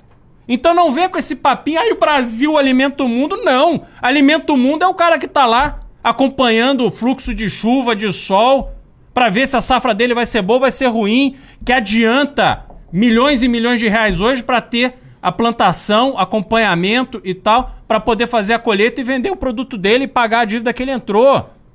Então não tem esse papinho. O Brasil, como país, quer que todo mundo se dane. Quem comanda o Brasil hoje só pensa no próprio umbigo. O brasileiro de verdade que se vire. O agronegócio está carregando o PIB do Brasil nas costas e daí? Que ajuda tem o agronegócio hoje do governo? O que, que o governo fez? Nada, levou os TED lá para a China em comitiva oficial. Então, porra, não vem com esse papinho. Entendeu? Tá? Ninguém precisa do Lula pra nada. Se o cara quer fazer um acordo de compra de soja, ele vai lá, vai conversar com o Magi, com não sei quem, e vai fazer o acordo dele. E se bobear, ainda escoa pelo Peru, que é pra não precisar passar pelos postos é, tem, brasileiros. que tem isso aí, né? Agora, É. tá- dá, dá, dá pra exportar por lá. Sim. É, assim, essa leitura que a gente tem aqui no Brasil, de que o mundo liga pro Brasil, é uma coisa que é, é muito real, porque a gente tá muito fora da realidade. O mundo, o Brasil não faz parte de nenhuma discussão importante no mundo. Não. Absolutamente nenhuma. É, mas a gente se dá um valor que a gente Uhum. não tem. A gente imagina, por exemplo, que o mundo tá. Ah, o mundo quer tomar a Amazônia daqui. O mundo quer não sei o quê. O Brasil ele é irrelevante no comércio global. O Brasil não é um produtor de cultura no mundo. O Brasil não tem grandes marcas. E, e assim, ah, o Brasil exporta o agro. Mas a galera, ent- entenda assim: a pessoa que está comendo um porco na China não sabe que uma parte importante. Não uma parte integral, uma parte importante do farelo que aquele porco comeu veio do Brasil. Você entende assim, é, os produtos que a gente exporta não são produtos que as pessoas criam um vínculo. Tipo assim, o chinês, ai, ai, esse porquinho tinha um gosto de farelo de soja feita com soja ti- tirada lá do cerrado. Não, não, não, não existe isso. A gente não tem uma marca que o cara. Opa, não, isso aqui é Brasil. Não, eu tô. tô- olha, não tem isso. Igual as pessoas têm, por exemplo, com os produtos culturais americanos, com o produto cultural japonês. A gente não tem nada disso. A gente não tem nenhum produto, nenhuma marca. A gente não, é, não tem, por exemplo, isso aqui que é tecnologia. As pessoas vivem o sistema operacional da Apple, da Xiaomi, sei lá qual da Xiaomi, da, da Samsung. As pessoas vivem, vamos dizer, sistemas operacionais, usam tecnologias, andam em carros feitos por países sérios. O Brasil, no máximo, ele manda grãos e assim, não é que ele manda, por exemplo, vamos supor, um tarugo de, de ferro, ele manda vigas para. O Brasil manda minério de Sim, ferro, uhum. não processado. Sim. Que é uma, que é uma, que é uma vergonha. Devia ser cara. proibido. É? Devia ser proibido. Sim, ó, o Brasil tem, o Brasil tem muito ferro, tem ferro pra caramba. Ele só vende esse material processado. Uhum. Não pode. Como é que você vai tirar o minério de ferro bruto? Uhum. E aí manda pra China. Cara, eu já contei várias vezes aqui, as pessoas. que as pessoas não ligam pro absurdo que é isso. Imagina você manda o minério de ferro daqui, ele vai pra China, vai pra um forno lá na China. Basicamente aquilo é derretido, depois é comprimido, vira uma lâmina, vira um laminado, uma chapa. E aí esse cara vai, o chinês pega, vende pro mercado, fala, ah, sobrou um resto, põe num navio, aquilo volta pro Brasil e chega aqui 30% mais barato do que um você comprar na, na Uzi Minas. Uhum. É. É, Foi a realidade que eu trabalhei. Falei, gente, é- é- isso não tem o menor sentido. Uhum. E a gente comprava, né? Ah, beleza, é mais barato, vou comprar, não. Uma bobina chinesa. Bobina chinesa, feita com minério de ferro tirado do Brasil. E a gente aqui comprando. Se tivesse algum ministro da Fazenda, o ministro da Fazenda no Brasil parece que ele tá só preocupado taxa de juros, um gasto aqui, outro ali. Se um ministro da Fazenda olhasse pra isso e não ficasse indignado, falou, cara, nós falhamos. Isso, economicamente falando, isso não há como dar certo. Mas ninguém olha, as pessoas Não. naturalizam. Mas é o país sem projeto, né, Renan? É. É o governo sem projeto. Qual foi o projeto que o Lula apresentou pro Brasil? O que, que a gente Nenhum- pode é. cobrar? A só, a única coisa que se pode cobrar do Lula é cerveja de picanha, só. É. O resto. E, e, aliás, uma coisa engraçada, né, que a gente acabou falando muito de indústria hoje, o, o Brasil, a- o tema, o Lula falou muito em reindustrializar o Brasil, botou o Alckmin pra cuidar disso, Tebet pra não sei o quê. O tema da industrialização, ele, obviamente isso não vai andar em nada, ele só tá sendo usado pra aumentar a taxação. Então o Alckmin tava justificando essas taxações agora porque isso beneficiaria a indústria nacional. Que indústria nacional? Uhum. Não tem, não tem Só- só- são só os amigos do, do Lula, né? Os É. varejistas amigos do Lula, só isso. e o cara comemorando, cara. assim. É. Renan, vou ter que ir. Mas olha, prazer imenso estar aqui, como sempre. Não, entendeu? maravilhoso. Uma Ó, honra. Ó, Posso falar programaço. Programa- porque a gente não Programaço. pegou pauta do dia, a gente saiu falando. É, e atrapalhei completamente não, a não, pauta não é do atrapalhar, uma puta A audiência. gente ia falar de Kim Paim. Que- Quem que é Kim Paim? Paim. Perto do Beraldo. Pelo amor de Deus, Beraldo. É, é. Maravilhoso. Meu Valeu, amigo, velho. valeu, obrigado. Tamo junto. Tamo aí. Valeu, pessoal, obrigado. Obrigado, Beraldão. Este foi Cristiano Beraldo. Pô, maravilhoso. Maravilhoso. Eu vou botar pra aqui pra trás a cadeira, galera. Pronto. E aí, Valeu. será que eu fico com dois microfones assim, como se fosse um- uma pessoa numa coletiva de imprensa? Ah, tira lá o microfone dele. Alô, alô, alô. Você quer uma coletiva? Tá bom o áudio? Tá. E aí, o que você quer fazer, Renan Santos? Bom, vamos. 4 e 16? Não, que que- quer fazer o react lá? Eu Vamos lá fazer o react? O pessoal tá esperando o Porque é o react. seguinte, vamos fazer o seguinte, vou dar um. eh, vocês vivem reclamando de atraso? Eu vou dar mais um tempinho de programa então pra vocês. Ah, de mas hoje, hoje você vai pro futebol? Você não vai fazer o news? Não, então faça um pouquinho pro. pro- Então Então, você vai fazer um pouquinho mais. beleza, só me arruma um café então, produção. Então vamos lá, agora vamos para o reaction. Eu não vou mudar o título, eu vou deixar a mesma capa porque é pra dar sorte. Puta merda, agora assim, tinha Kim Painistas esperando a tua resposta e ouviram o, Tomaram uma surra de Beraldo. surra de Beraldo. Bora, bora, bora, bora. Tem alguma coisa errada aqui. Ah, o teu microfone tá estourado. Fala de novo no teu microfone, deixa eu ver. Fala no teu microfone. Oi, oi, oi, oi, oi, oi, oi. Agora sim, agora tá bom. Melhorou? Tá me ouvindo? Eu não tô me ouvindo, tá? Não? Não tô. Vê se você tá se ouvindo agora. Deixa eu ver. Não estou me ouvindo. Ah, então. Aqui não tô me ouvindo. Então o problema é lá mesmo. Bom, mas vamos continuar o programa por enquanto. Eu vou colocar o react do Kim Paim. Vamos, vamos explicar o que, que aconteceu? Vamos. Só ver se eu tô com o áudio dele. Dá um play aí no idiota. Ela fala mais umas Tô ouvindo ele. Pode Então, ir. beleza. Seguinte. Renan Santos. Hum. Ele, Kim Paim, te atacou. Olha que novidade. Caramba! Mas eu gosto tanto dele. Cadê o boneco dele? É, traz o boneco dele aí. Vamos lá. Deixa eu só aumentar a tua câmera aqui. Acho que assim tá bom. A gente mudou tudo aqui de última hora para receber o futuro presidente. Vamos ver o que ele falou da gente. Foi compartilhado, claro, por Carlos Bolsonaro. Que na verdade é uma mensagem do Carlos Bolsonaro, isso, né? Vamos ver. O Flávio Gordon, nos últimos dias, colocou essas postagens. Ah, ele, ele tá culpando a gente. Ele diz que toda essa perseguição a bolsonaristas pelo STF começou com a gente. A culpa é do MBL, Renan Santos. Eu, an- antes de tudo, só falar, eu tirei as partes que ele fala de Ayan, que ele fica tentando ligar, é, uma, tentando ver a culpa no Ayan, ou a participação do Ayan e tentando ligar o Ayan a gente. Mas o que, que ele quer ligar o Ayan, gente? O Ayan já fez várias lives conosco. O Ayan foi um cara que já foi amigo meu. Mas é que ele pega aquele tweet do Carmelo Neto que diz que ele é um guru. Não, pelo amor de Deus, assim, o Carmelo, o Carmelo, eu lembro, ele, ele soltou um tweet na época, é, no dia que tentaram, que prenderam os caras, ele queria vincular a gente, porque o Carmelo, é, que é um sujeito vil, que é um sujeito bizarro, que é um sujeito que se cagou no meio do congresso do MBL, né, precisa colocar, ele defecou nas próprias calças, ele queria prender a gente, né. Você vê que é um cara que mente, ele produziu uma informação inverídica com o objetivo de tentar prender pessoas que eram amigas dele, após ele ter traído elas. Pra vocês entenderem a índole desses roles, desses sujeitos. É uma gente psicopata. É uma galera. Não, não há nenhuma moralidade nisso, tá? É uma gente que é vil. É lixo humano. Lixo humano mesmo. Correto é pegar um balde de água suja e jogar neles. Assim, a galera suja. Mas o. Assim, e- eles, se- eu já vi essas teorias conspiratórias envolvendo o Luciano Ayan.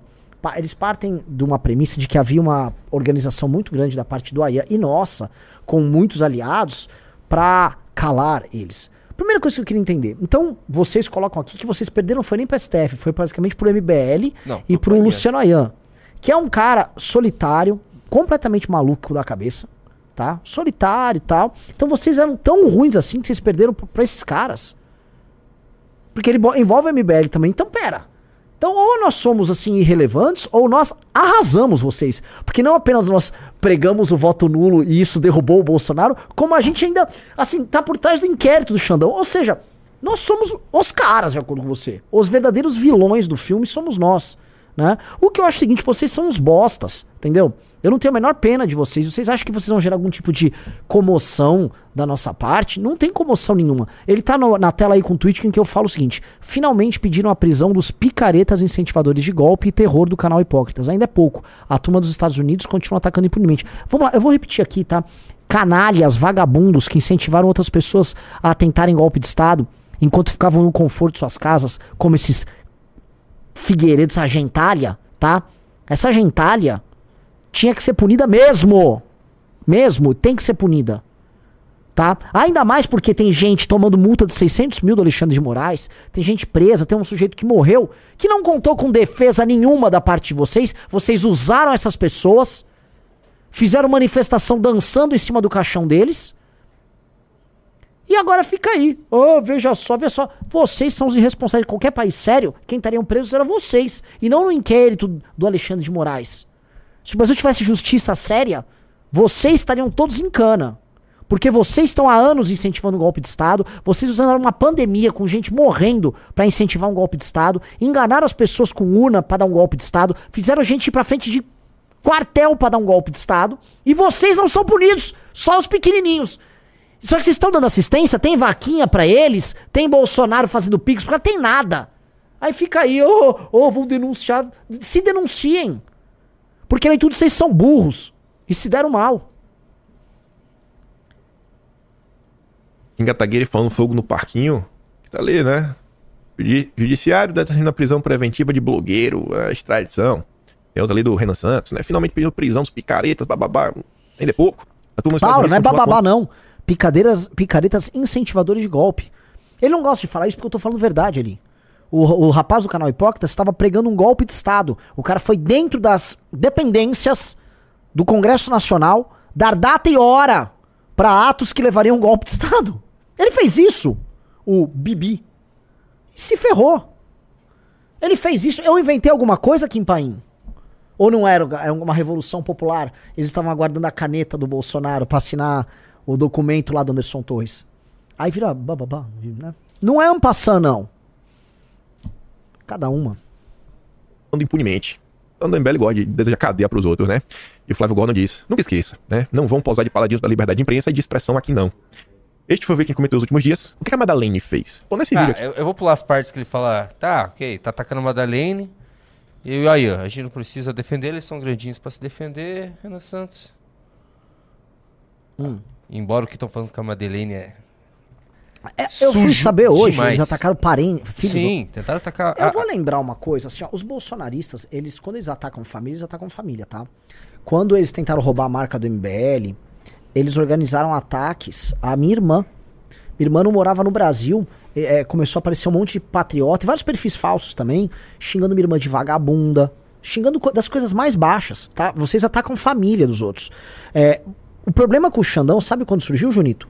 Quando vários perfis bolsonaristas, e aí ele percebeu ali, o próprio PSTF percebeu, que o problema não estava vindo dos lava-jatistas, que eles achavam que o problema com a Cruzoé, que era com a galera lava-jatista. Não, eles viram que os ataques aos familiares de ministro Supremo, e ali atacaram um filho ou uma filha do Alexandre de Moraes, veio de bolsonaristas, que ficam fazendo doxing, igual fizeram da gente, tá? Pegando dados pessoais e tal, pegaram de, uma, de um filho ou filha do Alexandre de Moraes, e aí o Alexandre, que é um obstinado, é um cara obcecado, falou: não, aqui eu vou até o fim contra esses caras. A briga começou ali. Quando o inquérito perdeu as cores de Lava Jato e ganhou as cores de bolsonarismo. Só que não foi a gente que fez isso. Ah, quem motivou essa briga foram vocês. Vocês motivaram essa briga. Quer, quer fazer o quê? Quer botar a, a gente a culpa? Não foi a gente que chamou manifestação pedindo golpe de Estado. O Bolsonaro estava em 2021 pedindo isso. Eu autorizo. Quem, quem tentou, quem jogou rojão na frente do STF não foi o MBL. Quem foi com o caminhoneiro quebrando um monte de grade tentando entrar no STF no dia 6 para 7 de setembro de 2021 não foi o MBL, Junito. Foi o bolsonarismo. O Eduardo Bolsonaro tava lá. Aí o problema é nosso? Ou do Ayan? Ayan é um cara. Um cara. Cada uma. Bom, vamos lá? Hum. Segunda parte que eu peguei que ele volta a falar da gente. Ah, ele, ele ataca muito o Nando Moura, o Danilo Gentili, Nando Moura, Tá. Ian, Madeleine, eles tentam colocar tudo no mesmo balaio, né? Junito, o Danilo Gentili eles atacam Vamos muito. só falar uma coisa aqui? Ah. Assim, é, esse vídeo aí, ele foi feito pra eles cercarem um determinado público. Eu vi que o Constantino fez um perfil novo no Twitter, ele tava me atacando, falando as mesmas coisas. Aí tava Flávio Gordon, aí você citou. Eles estão pegando a turma deles, eles estão vendo basicamente que nós estamos crescendo. É. E aí eles precisam falar, não, essas pessoas são contra a liberdade. Esquece, Carlos, vocês já falam tudo da gente há anos. Tá? Assim, a gente vai crescer, já tá rolando. Não é meio que. Não, não vai mudar. O Ca- o Carluxo tem que. Assim, desapega, Carluxo. Desapega, desapega. Dá uma desapegada que faz bem, cara. Você. Cara, quando eu comecei a desapegar desse negócio de seguidor, tipo, a gente tinha live com 300, 400 pessoas, fica tudo mais fácil. A pior coisa é a autoilusão, é você achar que você tá melhor do que você realmente é, ou tentar manter uma coisa baseada na mentira. Imagina se a gente naquela época quisesse manter seguidores que a gente tinha no Facebook, views, likes. Putz, desapegar, desapeguei. Nós somos minúsculos, somos minúsculos. Aparentemente, de acordo com o Carluxo e com o, o Kim Paim, tá? Mesmo minúsculo, a gente acabou com os caras. Destruiu. O que é maravilhoso. Então eu tô entendendo aqui. Então nós, naniquíssimos, na pior fase do MBL, que 2019, foi ali que a gente acabou com vocês? Então vocês estão ferrados, meu velho. Que a gente é, tipo assim, 20, 30 vezes maior do que aquela época hoje. Puta, que cagada, velho. Vocês acham que é isso? Outra coisa que tá implícito nisso. Se nós éramos pequenos e fizemos isso baseado numa inteligência que nós tínhamos, olha, seguidor você perde, inteligência você só ganha com o tempo, você vai ganhando sabedoria. Rapaz! Rapaz! Oh, eu, eu, você- no fundo você me ama. E, cara, ele, ele- olha, é Eu lindo. sabia que você ia se sentir orgulhoso. Ah. Imagina, o, o Kim Paim tá falando que a gente que começou a perseguição a todos os bolsonaristas, cara. É. A gente destruiu É, ele. ele tá falando que assim, assim, ó, a gente destruiu no voto nulo, de acordo com ele, e a gente destruiu ali, a gente fez o inquérito do Alexandre de Moraes. Pô, você você acha que a gente é muito bom? Hum, ai, ai. Quer que o papai ensina? Você que você faz dossiê, você é muito esperto. Quer que o, o, o Dirceuzinho ensina? Senta aqui no Chico Linguiça, vem aqui, vai. Vai. vai. Tal manifestação dia 26. Opa, é o mesmo? O Leandro Rush ainda compartilha o André Guedes, que era próximo lá da turminha. E olha o que o o Guedes tava falando, ó. É incrível como vocês só conseguem vomitar esses slogans. Chega a ser ridículo. Ai, o Ayan. Ai, senso de promoção. Ai, o MBL. Seja mais criativo? Tá bom. Serei mais criativo. Traremos os fatos e notícias. Vamos lá, André Guedes.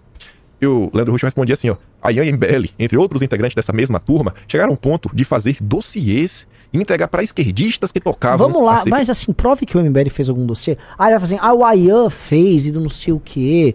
Pô, se o Ayan fez, prove que o Ayan fez. Se aí ele fez, prove que isso tem a ver com o MBL. Ah, ele mostra um dossiê do Ayan da. Um dossiê não, né? Aqueles documentos do Ayan apresentou, acho que uma CPMI. Ele mostra Sim, o Ayan falava, Ayan, ah, mas o Ayan falava publicamente, não existe muita inteligência nisso aí, não. O Ayan soltava, vamos dizer, threads, o Ayan falava, o Ayan apresentava teses, o Ayan é outro que é obcecado. Ele era obcecado na rede de notícias. E sabe qual era o problema do negócio do Ayan? É que assim, em grande parte ele tava certo, tá? O Ayan não mentia, não. Tinha essas redes, tá? Vocês destruíam reputação, sim. Vocês usavam notícia falsa, sim. Tá? E em grande medida vocês também estavam tentando dar golpe de Estado, sim. Vocês já estavam esquentando o seu público pra isso, sim. Então você quer fazer o quê? A questão toda é o seguinte: fale isso aí, também mentiu, pô. Que tem um dado aqui que ele fala assim: ah, perseguição, perseguição. Vamos supor que é, havia uma perseguição. Só que aí é uma perseguição baseada em, em fatos reais e perigosos. Não é uma perseguição, aí é enfrentamento político.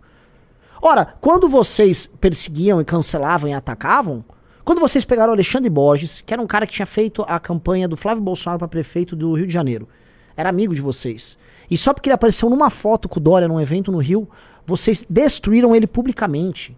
Fizeram doxing também, expos, atacaram, vocês jogaram o, assim, o fino da sujeira. Ali não era dossiê, não, ali não, é, aí eles estavam política, né? Porque eles, achar, eles acham que, assim, a eles tudo é permitido. Tinha um- uns perfis lá que eram uns palhacinhos, né? Que basicamente queria justificar um estilo meio baseado no terror.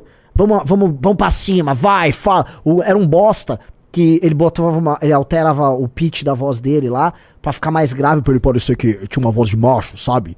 Entendeu? Mas na verdade a voz dele era tipo uma voz merda, que nem a minha.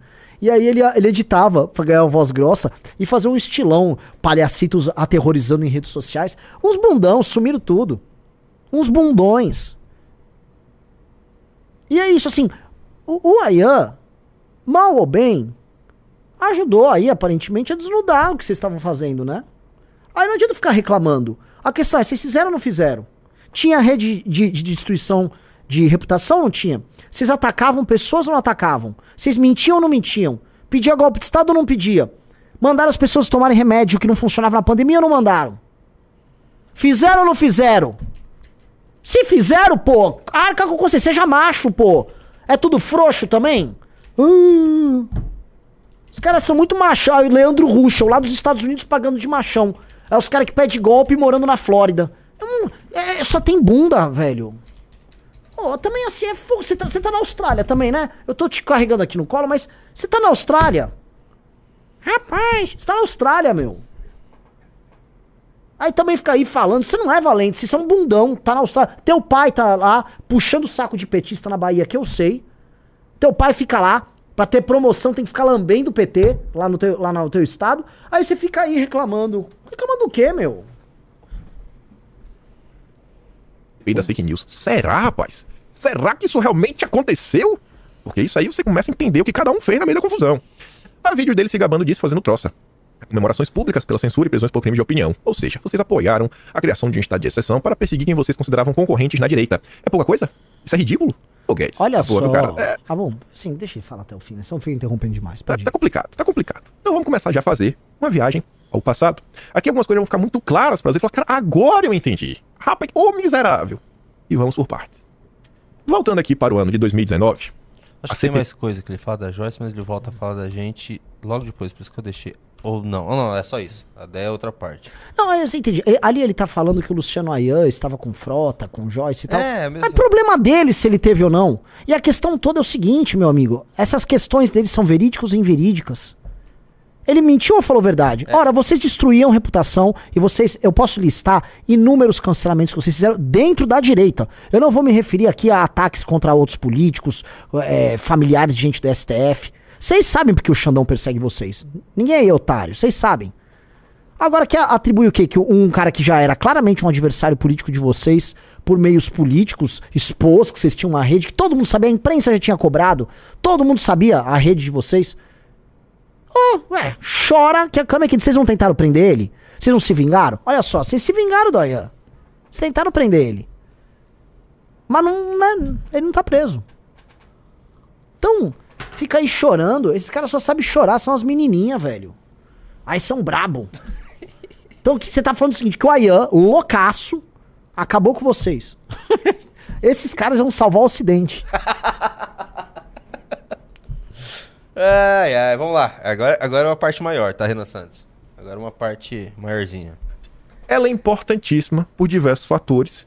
A turma já tava tentando derrubar Bolsonaro ali. Pra vocês terem ideia, É, aqui Este- ele tá falando, peraí, deixa eu a voltar. tal manifestação de Ó, aqui é importante. Pero acha tudo ali no processo. Que foi a tal manifestação dia 26. Ela é importantíssima por A tal da manifestação do Derrete MBL. Uhum. Olha, olha diversos só. O Kim Paim e o Carluxo, aparentemente, eles realmente estão retornando muito pra esse período e eu acho muito importante que retornem. É muito importante que retornem, que esse é um fato importantíssimo na história do MBL. E nesse ponto, ó, Charopeta, é bem importante. Eu gostei que você tá querendo falar disso, que eu gosto muito também. Foi um momento seminal. Todo mundo pensa que a maior crise que o MBL passou foi o cancelamento do Arthur, foi o negócio da Ucrânia, dos áudios. Ou mesmo a tentativa de prisão dos membros do MBL em 2020. Mas não foi, Xarope. Tá? Foi isso aqui. O MBL perdeu, somado ali, praticamente um milhão de seguidores nas redes nossas, todas, e nas redes do, do Arthur. Sabe, o nosso Facebook, por exemplo, até hoje não se recuperou. O nosso YouTube começou a se recuperar esse ano tá? Assim, os danos que eles causaram pra gente ali, nessa, por causa dessa manifestação, foram gigantescos. E por que foram gigantescos? Porque a gente é, trouxe à tona algo que eles não queriam que fosse falado. Nós falamos algo que machucou demais eles. E o que, que foi esse algo? O que, que motivou eles terem feito uma campanha pra gente perder quase um milhão de seguidores, meus amigos? Corta pra dois aqui. O que motivou foi basicamente a gente ter exposto com provas que aquelas manifestações que o Bolsonaro convocava já no começo de 2019 tinham um teor gol- golpista. Não só com relação ao STF, que era menos STF no Congresso, era com o Congresso. E mais, era um Bolsonaro, e depois isso foi revelado pelo Dias Toffoli. Há uma capa da revista Veja que o Toffoli comenta isso, que ele salvou o Bolsonaro de um impeachment. Se quiserem outras fontes, peguem, comprem o livro Tormenta, da Thaís Oyama. Ah, mas a Thaís Oyama, ela é esquerdista. Olha, cara, não precisa gostar do opinião Thaís Oyama. Ela tem fontes de tudo, porque os fatos históricos estão lá. E você tem depoimentos factuais do próprio Dias Toffoli sobre isso. E você tem os elementos encadeados historicamente. Então os elementos estão lá, os fatos existem. Os fatos estão reportados. É só vocês terem um saco de pesquisar. Eu tenho vídeos sobre isso. Eu fui uma vez no Vilela, eu expliquei isso tudo no Vilela, sobre a timeline do golpe. Por que, que aconteceu dia 8? Há uma timeline que explica o que aconteceu no dia 8. E um grande momento foi ali, porque o Bolsonaro estava com medo de impeachment. O Bolsonaro tava com medo porque o STF tinha na mão todo o esquema da rachadinha. E o STF queria do Bolsonaro que entregasse a Lava Jato. E o Bolsonaro tava ali naquele momento que ele não sabia pra onde ele ia, o que, que ele fazia, se ele entregava a Lava Jato, mas se ele se entregava, eh, se o filho, como é que fica o filho, o medo do filho. E aí eles quiseram fazer uma demonstração pública de força. Só que era um momento que eles já estavam brigando internamente com os próprios militares. Boa parte dos militares estavam com medo do Bolsonaro, já queriam que o Bolsonaro saísse fora. Foi ali que o racha, que depois ficou presente durante man- todo o mandato do Bolsonaro, com as Forças Armadas se deu. Esse racha começa a rolar no começo de 2019, mas se vocês se lembrarem, no final de 2020, é isso? Final de 2020 ou 2021, Junito, checa aí. Eles trocam o comando da- das três Forças Armadas ali. O Bolsonaro troca o comando das três para tentar obter maioria. Isso você vê com os depoimentos que rolaram até do Mauro Cid recentemente. O Bolsonaro já tinha um apoio majoritário na aeronáutica, quase o apoio majoritário na marinha. Ele só perdia de lavada no exército, que é a principal das três forças armadas. Porque não fosse isso, 2021. 2021, né? Então, Bolsonaro, assim, o Bolsonaro teria dado golpe. Tudo isso que eu tô relatando é, é fato. Fato histórico. Eu tô vendo que tem alguns quimpaístas aqui, Renan Santos, só para complementar, para isso é, ficar claro que eles vão vir aqui assistir isso. É, conta do Guedes. Da Não, ligação. É, o, o, o Xaropinho não vai falar. Xaropinho, eu vou contar aqui. O Paulo Guedes me ligou naquela manifestação. Porque era uma manifestação que estava atacando basicamente a, a Câmara dos Deputados. E já havia uma intenção em passar ali, na época, a reforma da Previdência, por parte da Câmara. E aí era uma manifestação, se for lembrar, a manifestação foi até a, casa do então eh, presidente da Câmara, Rodrigo Maia, para atacar ele. Então Guedes falou: Renan, não dá para ter essa manifestação, é uma manifestação que vai basicamente sabotar a reforma da Previdência. Então a gente, otário, com os bolsonistas atacando a gente, a gente falou: não, não, ó, melhor não ter essa manifestação. Falamos à época com aquele imbecil do Caio Copa- Coppola. Ó, meu, vocês não entram nessa loucura, isso é uma galera doida que tá levando tudo a, a perder e tal. Aí os caras, ah, fora MBL. Aí eles mudaram o tema da manifestação quando viu que a merda deu, que a gente expôs eles, e falaram: não, não, a manifestação tem a ver com é, é, Pacote anticrime pacote de crime. que eles afundaram. Lava, Lava toga, toga. que eles destruíram. É. Reforma da Previdência. E aí, assim, é mentira. Eles basicamente eles viram que foram expostos uma parada que era bem grave. Se for pegar, o Felipe G. Martins tinha trazido dos Estados Unidos naquela época aquela estética do Vaporwave, né? E eles estavam criando uma militância super agressiva. Lá vem a onda, vem uma onda aí. Eles estavam criando um clima de que eles iam pra cima e que ia acontecer e bababá. ucranizar. Ucranizar. Que eles estavam também com aqui, de novo com, a- com o lance da ucra- ucranização. Ucranização, pra vocês lembrarem, né? Não é mandar áudios sobre mulheres bonitas.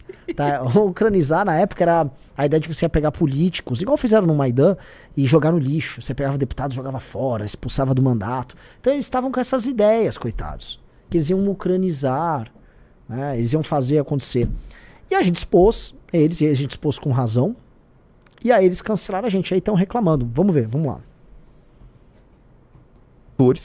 a turma já tava tentando derrubar Bolsonaro ali. Pra vocês terem ideia, este ano o Lula fez, aconteceu, né? Usou todo o seu poder político, suas emendas, para conseguir aprovar, por exemplo, MP para fazer a modificação ministerial para 38 ministérios, acho que depois aumentou para mais um, acho que foi 38 ministros, algo assim, 37, 39, mais de 35.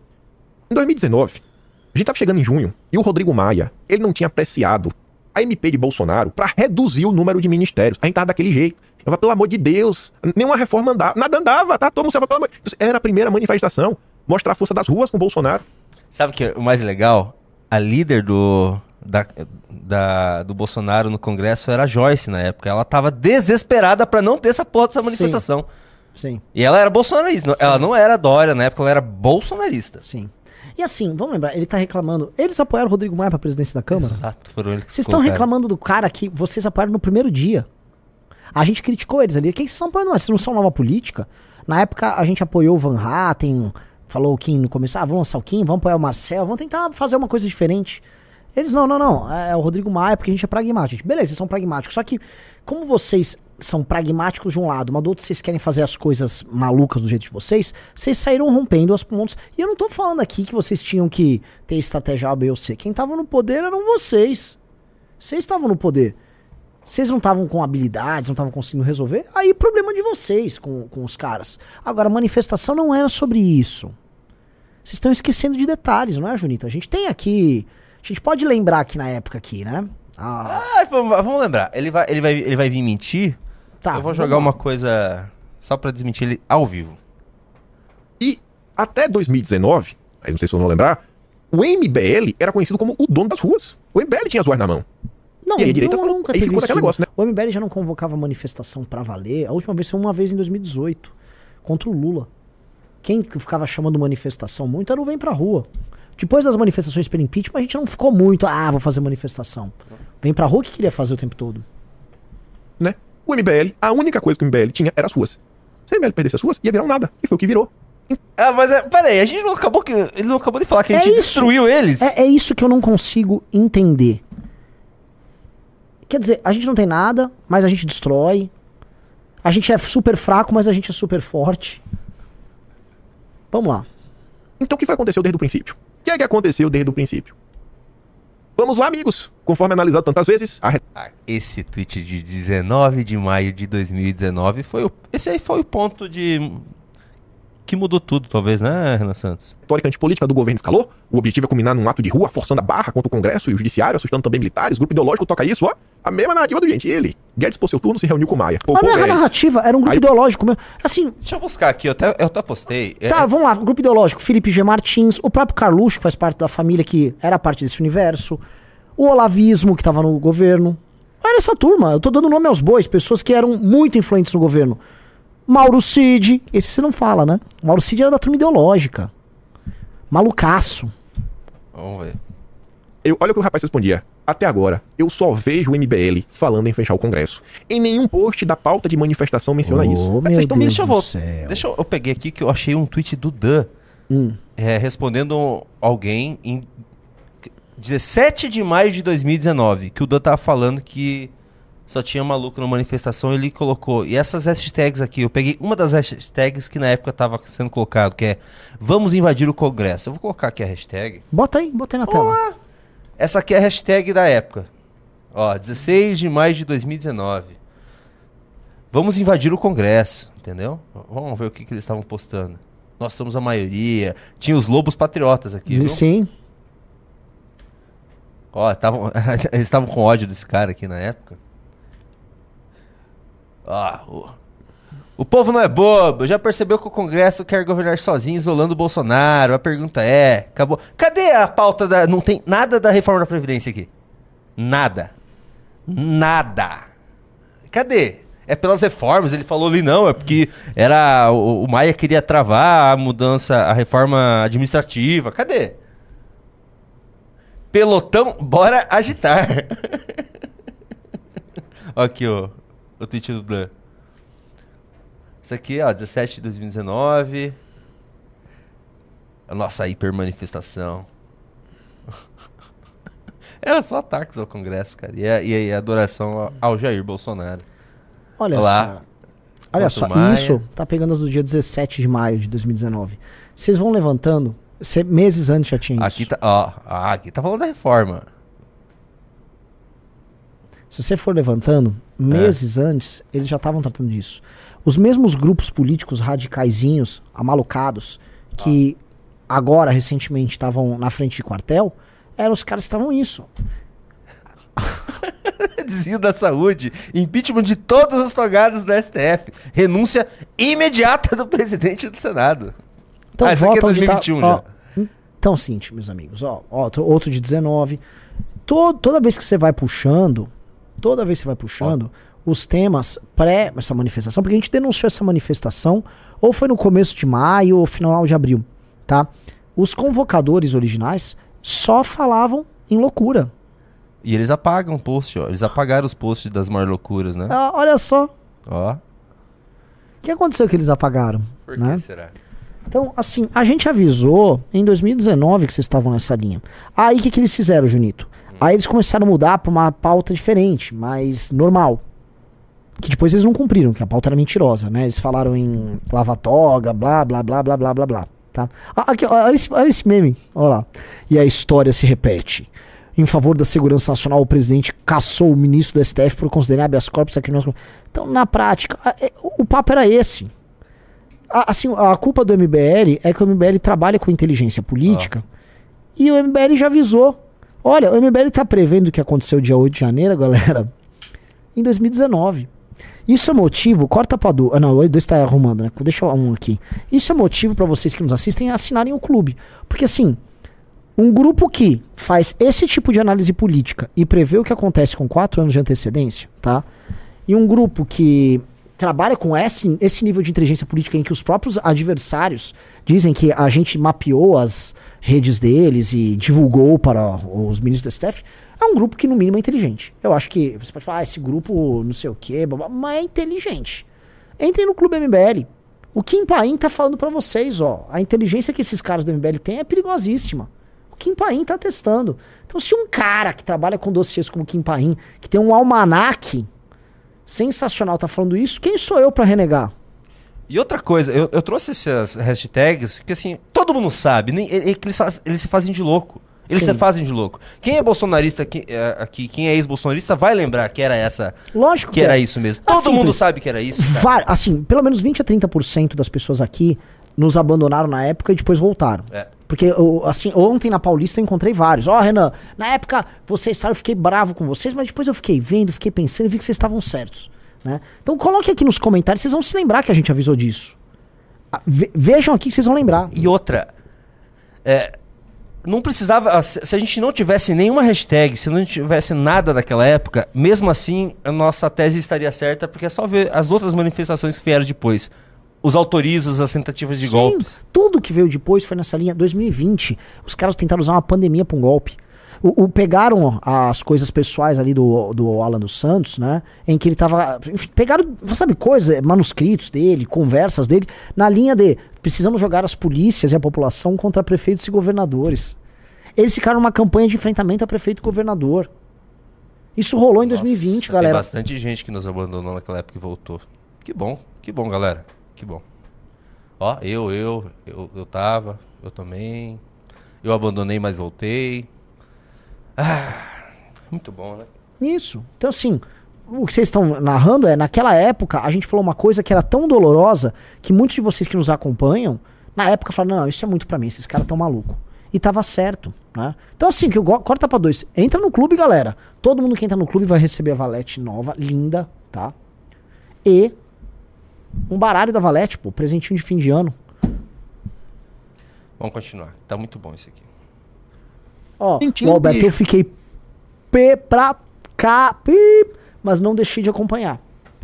Ficaram bravos, mas hoje deu pra ver quem tava certo e quem não tava. Chu, Vocês estão mentindo sobre as manifestações do dia 26. Outra postagem aqui, ó. Bando de prepotentes tentando incriminar a manifestação. O MBL queria manter o controle das ruas. Se vender pro Fala, né? establishment sobre os Já, a gente já respondeu, né, Kimpan? Complicado, né?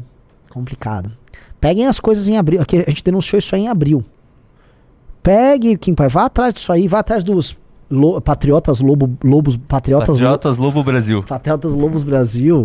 Que eram os louquinhos que a gente expulsava da manifestação, Isso. que depois controlaram as manifestações deles. Outra coisa, vamos lembrar um negócio, doidinho. É, não foi só o MBL, o Vem Pra Rua, que é um outro movimento que não tem nada a ver com isso, também falou: nós não temos nada a ver com isso. Nossa, porque a gente trabalhava com manifestações também. A gente sabia quem eram os loucos. Vocês estavam empoderando os outros, vocês queriam usar os loucos para tomarem as ruas. Vocês investiram, eles criaram um movimento chamado Movimento Brasil Conservador, MBC, que Ah, desapareceu, né?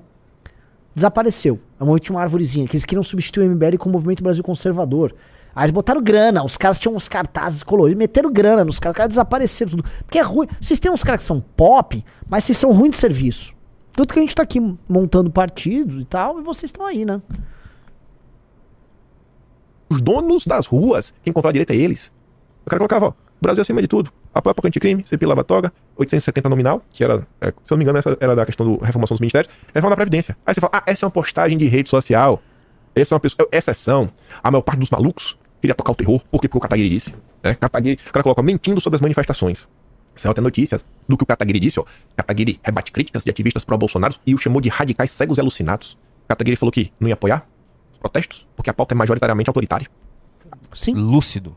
Lúcio, Aí, Kim só falou verdades. isso no passado, vamos lembrar bem rápido ó, quais são as pautas da manifestação pró-Bolsonaro de 26 de maio.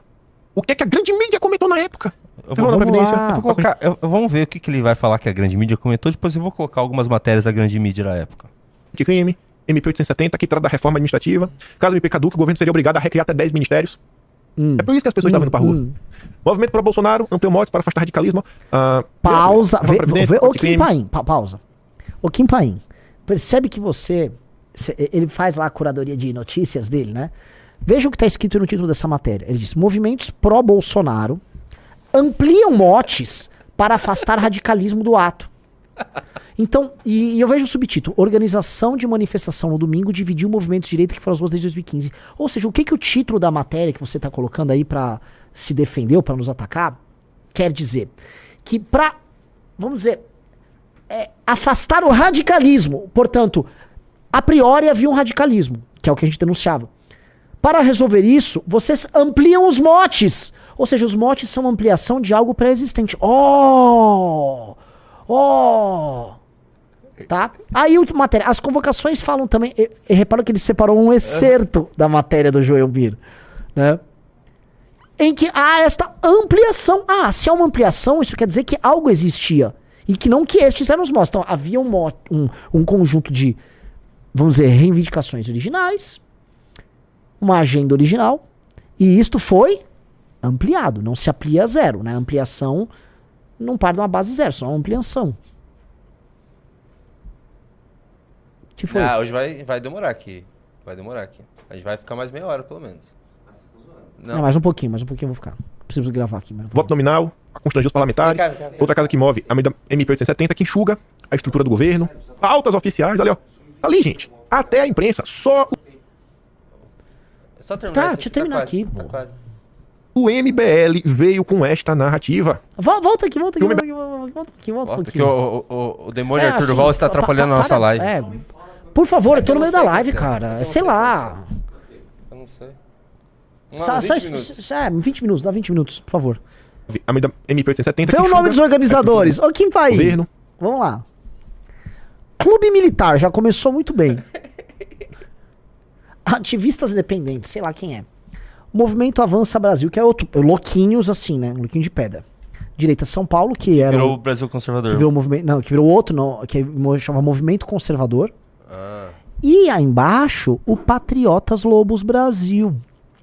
Que é quem estava, vamos dizer, fazendo as convocações mais radicais pedindo o fechamento do Congresso nas próprias redes. Ô Kim Paim. Ô Kim Paim. Que mane... Assim, você não analisa os prints que você coloca, não? Você não, você não analisa, a- assim... É muito difícil, velho. É muito difícil. Assim, é muito ruim ter que ficar respondendo idiota aqui, né? Mas. Vamos lá. Pautas oficiais, ali, ó. Tá ali, gente. Até a imprensa. Só o MBL veio com esta narrativa. Só MBL. E o MBL não. O MBL, e o Vem Pra Rua. Que Ah. em 12 de setembro de 2021 se uniu à esquerda para tentar derrubar Bolsonaro. Mas tá ali, ó, eles evitaram aderir. É, é muito radicalismo. Na época, antes das manifestações, quando foi a sexta-feira, quinta-feira, na Uma pausa. Vocês viram Brasil, aqui. Vocês viram aqui. Que nós já demonstramos aqui as tags que eram puxadas, os temas que eram puxados. E você só pegou uma das tags que eles colocaram ali. Tá?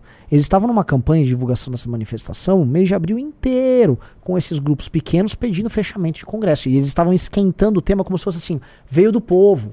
Mais ou menos como eles fizeram as últimas. Tá? Essas manifestações na frente do quartel não eram nas ruas, eram convocações assim, ó. Eles já estavam fazendo esse game. Tá? E aí, as pessoas mais inteligentes e intelectualmente mais honestas começaram a, a denunciar. Tanto que, ele vai mostrar quem? Que o Felipe Moura Brasil denunciou? Que o Danilo denunciou? Que na época o Amoedo denunciou? eu peguei a. Daniel- o Daniel José denunciou? Vem pra denunciou. Por que, que essas figuras denunciaram? Ah, ele tá falando que o MBL inventou? Eu, eu peguei uma matéria. Tá dizendo que o ele MBL produz fake news?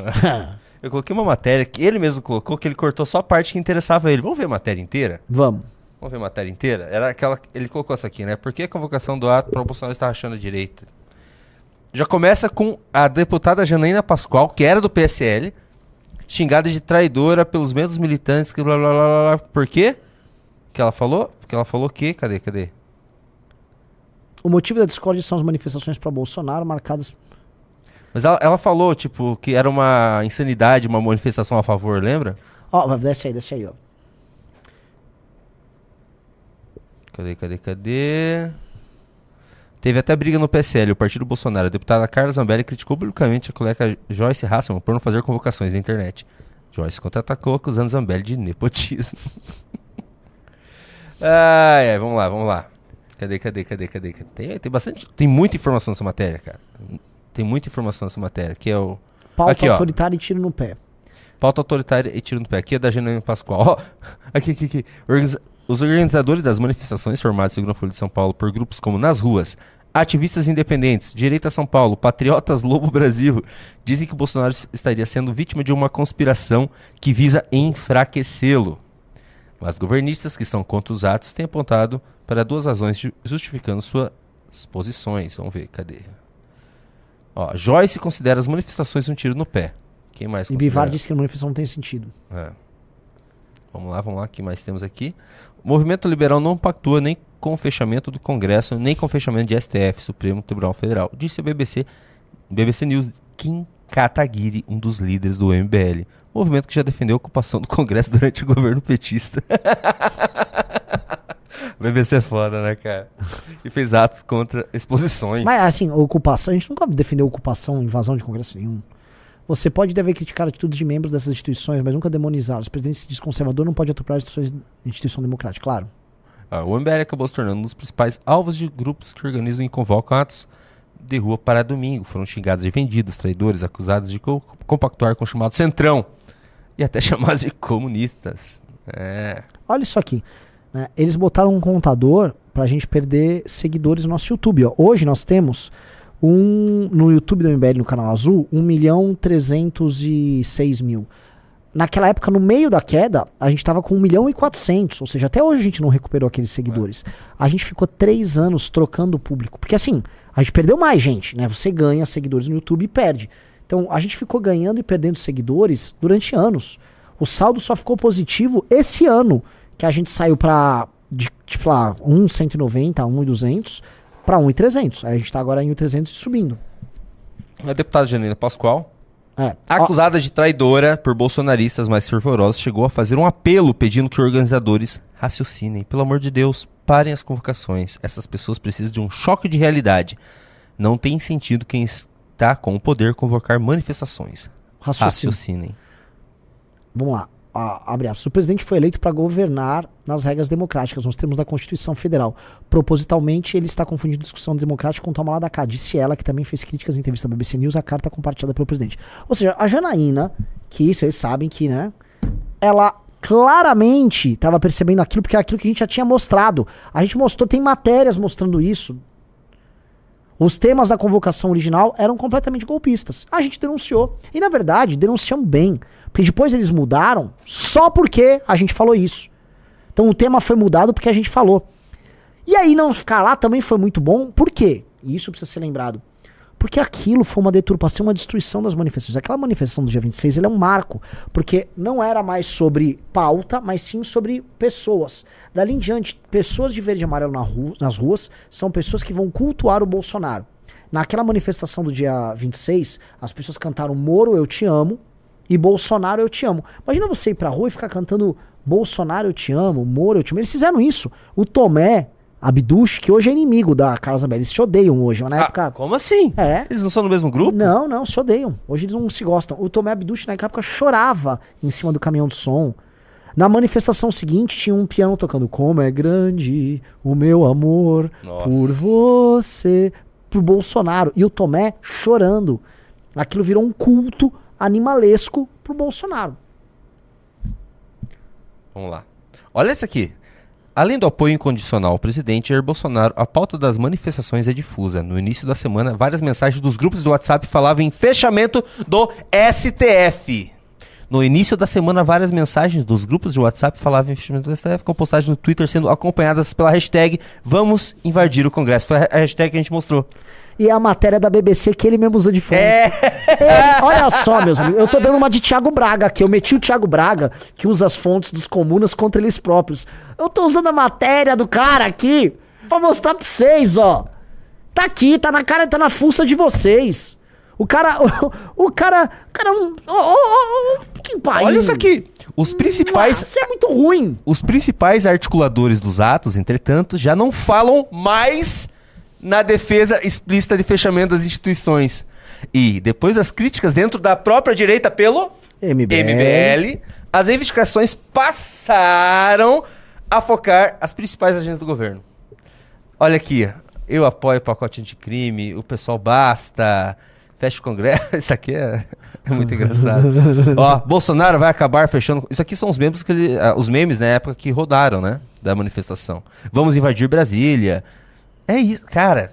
Obrigado, viu, Kim Paim? Muito obrigado. Tá aqui. Obrigado, Kim Paim. Ó, um Pronto, cara- aí fechou, o- já era. Ó, o- ó, acabou, acabou. Acabou. Não precisa de mais nada. Precisa de mais? Não, não precisa demais. Acabou. E aí tem outra coisa, tá? Vamos supor. A gente já demonstrou, assim, tem até os memes dos caras, hashtag dos caras, convocações dos caras, os nomes dos grupos dos caras, é, é, endossando o que a gente falou. Mas vamos supor que a gente não, tive- a gente não tivesse prova nenhuma. E a gente só falasse, não, a gente que. é, eles queriam desde aquela época trabalhar pra fechar a STF, fechar Congresso e dar um golpe. Pois bem, o que, que a história mostrou depois? Acabou. Acabou. Acabou. Então, assim, não só que a gente acertou, a gente acertou muito, Kim Paim. A gente acertou, a gente acertou rudemente. A- Assim, foi grosseiro o acerto. Foi um acerto, foi uma bola, aquela bola de fora da área no ângulo, plau, golaço na gaveta, onde a coruja dorme. Então é o seguinte, ó, ó, ó. Beijinho, beijinho, meu amigo. Beijinho, beijão. Tá. E chora na cama que é lugar quente. Agora vamos chegar no ponto mais importante. Renan Santos. O Kim Paim. Vale a pena o Kim Paim ficar atacando você? Ele, ele perde público. Assim, os bolsonaristas entram na tua live por causa dele pra atacar, Sim. assistem a live e deixam de ser bolsonaristas. Exato. Por que, Pra por- que que ele faz mas isso? assim, por que, que ele faz isso? Tem um sentido. Me explica. Eu, como um. que eu vejo muitas lives do Kim Paim, eu assisto todo dia a live do Kim Paim, já tô entendendo um pouco a forma dele agir. Por incrível que pareça, não era você o alvo do Kim Paim hoje. Não era o MBL, não era você o Ah, alvo. não, já tô com ele no colo já. Não era. Ah, então Uhum. era Porque ele sabe que não faz uma diferença, né? Ataque do Kim Paim a gente não, ganha. Não, a gente ganha. A gente assim, ganha. A gente é bom que ele fale da gente. Isso não é, não é problema, não. Então, a gente ganha seguidor e tal.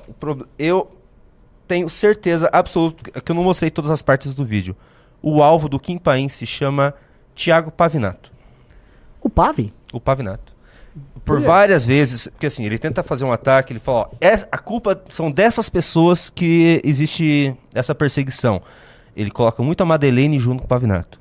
Só que quando ele vai falar do Pavinato, ó, e esse aqui nem vou falar porque eu não vou, eu não quero dividir a direita. Ele fala isso umas três, quatro De vezes forma irônica, de forma irônica e ele coloca alguns frames do Pavinato. Ah, não vou falar disso aqui. Não quero falar disso aqui. O alvo é Thiago Pavinato e eu acho que porque eles querem. Porque assim, eles. A gente não divide público com eles. O Pavinato, assim, pegou de braçada o público deles. Braçada.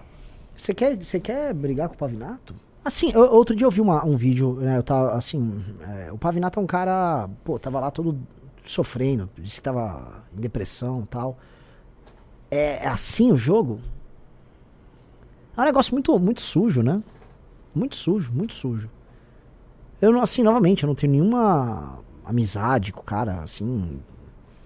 Eu sou responsável por, pelas coisas que são concernentes a mim e, a- e aquilo que eu trabalho. Mas o Pavinato não é o problema do Kim Paim, né, cara? Ou pra eles o problema é que ninguém pode ter público a não ser que fique de joelhos pro Bolsonaro. ou pro dinheiro. Carlos. Pô, pra eles é dinheiro. É din-din público é isso aí, dinheiro, né? né? cara? Público é Ah, dinheiro. O Pavinato é. pegou muito o público dele. O Pavinato ficou muito grande, né? Pra Hum. eles.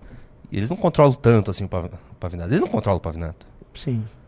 Eles controlam, o, por exemplo, o Holiday. O Holiday estava nos mesmos vídeos Sim. e ele não falou do Holiday nesse. Não, é muito engraçado. Quer dizer, o Ayan, eles vinculam o Ayan é do MBL, o Ayan e o MBL estavam juntos. Então por que, que o Ayan não tá com o Holiday? E por que, que ele não fala que o Holiday é MBL também? Por que, que ele não fala que o Holiday então fez tudo isso? O Holiday era, era do MBL, tá? Tava nos grupos de WhatsApp, pensava, concordava com tudo. É, não, não é Pavanato, gente, é o Pavinato, é o, é o advogado. O Pavivi. Eles estão. é, esse vídeo foi Ah, direcionado pro Pavinato. Que, assim, pô, assim, eu não tenho. Eu não gosto de falar de ex-MBL, tá? Ex- o, cara, o cara foi amigo meu, na época, não. Desejo que ele fique bem. Ele, todo mundo tem seus demônios internos pra tratar. Sério, não desejo nada de ruim pessoalmente pra ele, não. Mas que baixo dos caras. Que baixo. Que baixo. Não, assim, é, Aí eu mesmo me compadeço, sabe? Muito, ba- muito, muita vagabundagem. E é, é só isso. Aí eu olho, você viu aquele contador no YouTube de eh, que eles botaram ali, da gente perdendo seguidor? Então naquela época o que, que eles fizeram? Eles usaram uma, uma denúncia que nós fizemos correta pra roubar seguidores do MBL pra levar pra eles, pros youtubers dele. Tanto que a pessoa que mais participava lá era aquela que te atualizei, Kim Paim participou. Eles estavam em todos esses cancelamentos. Agora, nesse, nisso do Pavinato, eles estão fazendo a mesma coisa com ele. Porque o cara ganhou um público, eles precisam arran- arrancar. É, eles querem arrancar o público É do isso, Pavinato. é o que eles fizeram. No fundo, esse exemplo que o Kim Pine faz é muito ilustrativo. É o que eles fizeram em 2019 com o MBL, eles querem fazer com o Pavinato, que tá no YouTube. E é Lógico, covarde. Ele tá no YouTube. É, e tá Aí bem vão- grande as lives. Ah, lógico. E outra, Uma ele é covarde, porque ele não fala abertamente, porque ele, como agora ele tá grande, ele não, ele não quer causar desunião de direito, não, ele não quer brigar de frente. Ele quer, ele quer usar essas táticas aí pra daqui a Sim. pouco ele poder cancelar de vez o Pavinato. Sim. Eles vão plantando, Eles vão plantando. plantando, Ah. plantando e plum. E cancelar. Então é isso, era só isso, Renan Santos. Quem quiser. Não, não, vejo mais nada. Eu vou mandar essa resposta pra ele depois. Ele me bloqueou no Twitter. Mas gostaram de ver o Renan Santos destruindo o Kim Paim, galera? Pô, é que, mas foi fácil essa, porque É muito assim, fácil, né? É muito. Uma memória boa e, e falar a verdade é uma beleza, que você lembra dos fatos e acabou a história. Então é isso. Vamos ler, Pimba? Vamos. Que o, o Arthur Val. Você ia mostrar mais algum vídeo que tava aí na lista aqui de, de reacts? vai- Tem- Ah, não vai dar tempo, vamos ver depois. Tá bom. Vamos ver depois, já tá muito avançado. Foi uma bela live. Vamos pra Twitch rapidinho aqui. O Caricuri Fox tem um sub. Já é o sexto mês seguido, ele fala, Renan, depois do exposto dos membros da Soberana, numa batalha de 300 da Sarah Winters e a Soberana. Quem vence? A Sarah Winter ganha. Com certeza. Um cara botou assim, Pavinato, blá blá blá, e Maria Fernanda queria ver de volta ao MBL. Sendo bem honesto, cara, não queria ver nenhum ex-MBL de volta ao MBL, tá? É, nós somos muito elegantes, a pessoa sai, todo mundo sai por algum motivo. Entendeu? E se vocês gostam da nossa índole, é, não imaginem que há grandes discordâncias pessoais. São, entendeu? Não, é bem fácil trabalhar com a gente. Então parem com essa história de ah, fulano tinha que voltar. Não, não tinha. Quem saiu, saiu e não vai voltar. Ponto. João. Cuba mandou 100 bits. Boa tarde, Renan. Militantes do MBL que está utilizando a foto ou as cores do partido no X não deveriam ser um pouco mais responsáveis em suas ações? Por quê? O que? Não sei o que você tá falando. Ah, eles devem estar falando que tem um cara que tá sendo, foi hackeado e tá mandando links para no Twitter, as pessoas estão sendo hackeadas através desse link. Então não clique em links, mas isso aí é uma coisa óbvia, né? Que acho que todo mundo É. deveria saber. Charity mandou 95 bits. Renan, sei que você já gosta muito de Charlie Garcia, mas ele é só a ponta do iceberg. Faça um novo Faça um favor para si mesmo e escute Gustavo Cerati e bandas. E conheço Gustavo Cerati, conhe... pô, é maravilhoso o Gustavo Cerati. Que é outro que ouve muito rock argentino, o nosso grande André Guedes. Nossa, ele- é, é, assim, que pena que não deu pra gente fazer o react. Você viu o vídeo dele no One Piece? Não. obra, obra de arte. Obra de arte. A gente vai ter essa oportunidade de fazer esse react. O Mark10 mandou 54,90, um baita pimba. A impressão minha, os ataques de bolsonaristas contra o MBL estão aumentando. Inclusive, estão hackeando contas no X de apoiadores. Sim. Vocês precisam alertar a Sim, galera. estão ataca- os ataques aumentaram demais. E isso é resultado do con- último congresso do MBL, que foi gigante, da montagem da missão e do nosso crescimento em redes. Eles perceberam isso, então eles estão atacando. O... Galera, se inscrevam no canal, por favor. A gente já tá com 132 mil pessoas, batendo quase 133. Tem 4 mil pessoas aqui. Se vocês todos se inscreverem e clicarem no sininho, vamos crescer o canal. E a gente vira o jogo daquela, daquele Derrete MBL lá. A gente vai virar o jogo desse Derrete MBL já. Ano que vem, eu acho, Renan Santos. Em números do YouTube azul. Porque o resto, lavada. Diego Cardena mandou 10,90. João Canabrava on fire. Boa, João Canabrava. Matheus Braga mandou 10 reais. Queria ter feito essa pergunta para o Beraldo no Congresso. Como podemos fortalecer a imprensa e incentivar a renovação do mercado, abrindo espaços para jovens jornalistas como eu? Beraldo, presidente. Infelizmente o Beraldo não está aqui para responder, mas muito obrigado. E sim, Beraldo, presidente. Martins mandou 10 reais. Nesse final de semana aconteceu a CCXP. Vocês perceberam a quantidade de criador de conteúdo comunista sendo convidado para falar sobre HQs e animes nesse evento? Acho isso preocupante. É preocupante, mas não é nenhuma surpresa. Eles já estão há muito tempo nisso, né? É o Sim. pessoal da Soberana. Foi chamado Sim. lá. Mas calma, calma que a gente vai lutar. O Luiz Pedro mandou 10 reais. Renan dá dicas de canais de podcast de culinária e churrasco. Culinária e churrasco. Culinária de churrasco, eu recomendo o argentino Loucos por El Assado, tá? É, Cara, tem o Bolinha, o Bolão, um gaúcho decente. Ah, culinária, eu recomendo o Joshua Weissman, tá? Um cara interessante. O melhor de comida italiana que existe É o Itália Squisita. Itália Squisita. Melhor, com italiana, disparado. Pode falar que o Itália Squisita é o meu canal preferido de culinária. E tem um que faz um trabalho muito curioso também de culinária, que é o French Guy Cooking. French Guy Cooking. Então, assistam todos esses que eu falei. Felipe Menezes mandou 2 Neto dólares. Bom bife, Ó, ruim. Pessoal, por não favor. gosto e acho açougue dele caro demais porque entrega. Caro, caro demais, tá? É pega trouxa. Não mandem mais pimbas, que eu vou ler só o que tem aqui, tá? Não mandem pimbas, que vinha algum pimba agora em diante, eu não vou ler. Por favor, não mandem, porque a gente precisa encerrar. O Felipe Menezes mandou 2 dólares. Meu sonho é ter um clone virgem do Nanã só pra mim. Obrigado, Felipe Menezes. Ô, ô, ô, ele tá entrando bastante agora lá no, no Discord da Roxinha. Bem, bem gente fina. Felipe É, é gente finíssima. Muito só, legal ele. Só esse cara. negócio de ficar querendo basicamente copular com a minha pessoa. né? Ele fez pia- uma piadinha dessa ao vivo e a mulher dele tava do lado, ela começou a berrar com ele. Como assim a mulher dele? É, ele é casado? Ele faz essa piadinha lá, ele- só que ele tava falando, ele tava no Discord. Ele não é gay? Não, né? Calma, calma, calma. E ela. Eu achei que ele era um super gayzão. Ai, vai lá com ele então! Eu achei que ele era um gaysaço, um gay tarado. Que Não, ficava... não, gente não pra caramba. Nossa, então, tá. Entendi, pô. Achei que ele era um gaysaço. Não, não é. Marcelo Romano mandou 5 reais. Ana colocou uma mina bem gata no time dele pra coletar as assinaturas. Mas tudo bem, eu autorizo. Qualquer artifício é válido para vencer o demônio. O Jorge Macbello mandou 5 reais. A pergunta não é se o MBL terá partido, e sim se Renan terá uma equipe na Fórmula 1. A equipe será omissão, calando o Renan, como diria Milton Neves. A Cef... Não deu, não dá ideia pro Renan. A Cefefo mandou 5 dólares. Moro no Texas e... Moro no Texas, né, Moro? Moro no Texas e discordo da análise da vitória do Trump. A rejeição do Trump é colossal. Isso é refletido nas eleições de governadores e congresso. Mas nas pesquisas ele está destruindo. Tito mandou 5 reais.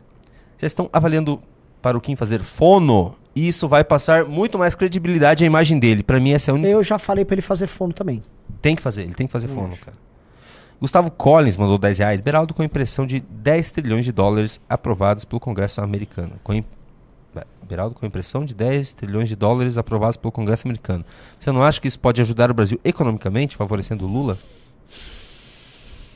Responde não. Acho que o Brasil não tem nenhuma razão pra ser destino de grandes investimentos. Luiz Gustavo Florindo mandou 10 reais. Sou locutor e áudio designer e trabalhei em algumas emissoras. Seria interessante montar o Rádio MBL ou Rádio Missão. Se tiverem É, vontade, estou havia- dentro. Era uma parte do planejamento desse ano, mas não levamos à frente por uma série de razões. Especialmente que é mais barato montar um partido do que uma rádio. Mais um dia, um dia. Likes ou FC mandou 5 reais. Natal e Belém era para ser a cidade mais rica do Brasil. Pare de ouvir Kim Paim, nem bolsonarista normal, escuta ele. Apenas os radicais dos radicais. Isso é verdade, Junito. Isso é verdade, assim. Esse cara é cada vez mais um nicho. Eu acho do que nicho. vão parar de, de É, reagir a ele. É, ele, assim, um, ele atrapalhou nossa audiência, então nem. É verdade, o Beraldo tava. O Beraldo, tava lá no alto com o Beraldo. A galera, a galera já percebeu que tu- o que ele fala, por exemplo, ele tá lá perseguindo o Holiday há, há meses. No fim do dia ele não pode mais falar do Holiday. Ele- Sabe? Nossa, ele não consegue nem ele pro não consegue Holiday. nem do Holiday, que é tipo, mano, cocô do cavalo do bandido. É verdade. Entendeu? No fim ele, tá- ele vai fazer campanha pro Ricardo Nunes. Tipo, eles reclamam, ele só fica dando um recadinho, mas ninguém liga mais. Muito obrigado por esse Pimba, é, realmente. Eu reconheço, eu nunca mais vou fazer um react de Kim Paim. E até é melhor, porque eu não preciso mais ficar assistindo. É, é insalubre, Canal. cara. Insalubre, ok. Mauleua. Mailaua. Mailaua. Mandou 10 reais. Foi um prazer te reencontrar ontem, Renan. Descobri que minha abordagem do ponto de ônibus não funciona na Paulista. Da próxima vez prometo que bato a meta de 30. Galera, vamos coletar papel. Bora, bora. Ah, o Fábio Santos deu uns, virou membro e falou: o crescimento está deixando de ser silencioso? É, tá muito escandaloso o crescimento. O Draxas também é, virou membro, mas é o quarto mês seguido dele falou: se inscreva no canal do Junito, Junito MBL no YouTube. Boa, Draxas, valeu. Aí se inscrevam lá. Inclusive saiu o vídeo agora, depois assistam lá. Ivan Castro mandou 10 reais. Do que eu lembro de geografia maranhense, como o Beraldo mencionou, o litoral do Maranhão é um dos mais fundos do Brasil, totalmente propício para exportação naval, mas que é subaproveitado. Tudo é subaproveitado. E, e o petróleo no Amapá. Rafael Barcelos Coelho mandou 5 reais. Um estudo da CNT de 2018 diz que precisamos de 496 bilhões para adequar nossas rodovias e 1,7 trilhões para qualificar todos os modais. Nossa. Sandesk mandou 10 reais. É verdade, na minha cidade natal quebraram o comércio ao redor da antiga rodoviária quando realocaram para longe. O bairro que recebeu a nova rodoviária se desenvolveu um monte. É perceptível. Rani BR mandou 5 reais. Puta que pariu, baita live. Devolvam o Brasil para o Beraldo. Ba- Beraldo Que magnífico. Beraldo magnífico. uma É a única a pessoa no Brasil que fica indignada falando de infraestrutura. Só ele. Matheus Braga mandou 10 reais. Ontem estava vendo um escândalo de corrupção no Partido Liberal Democrata do Japão. Políticos receberam 200 mil ienes, cerca de 6,7 mil reais, e será investig- serão investigados e presos. Aqui você rouba um bilhão e vira presidente. É.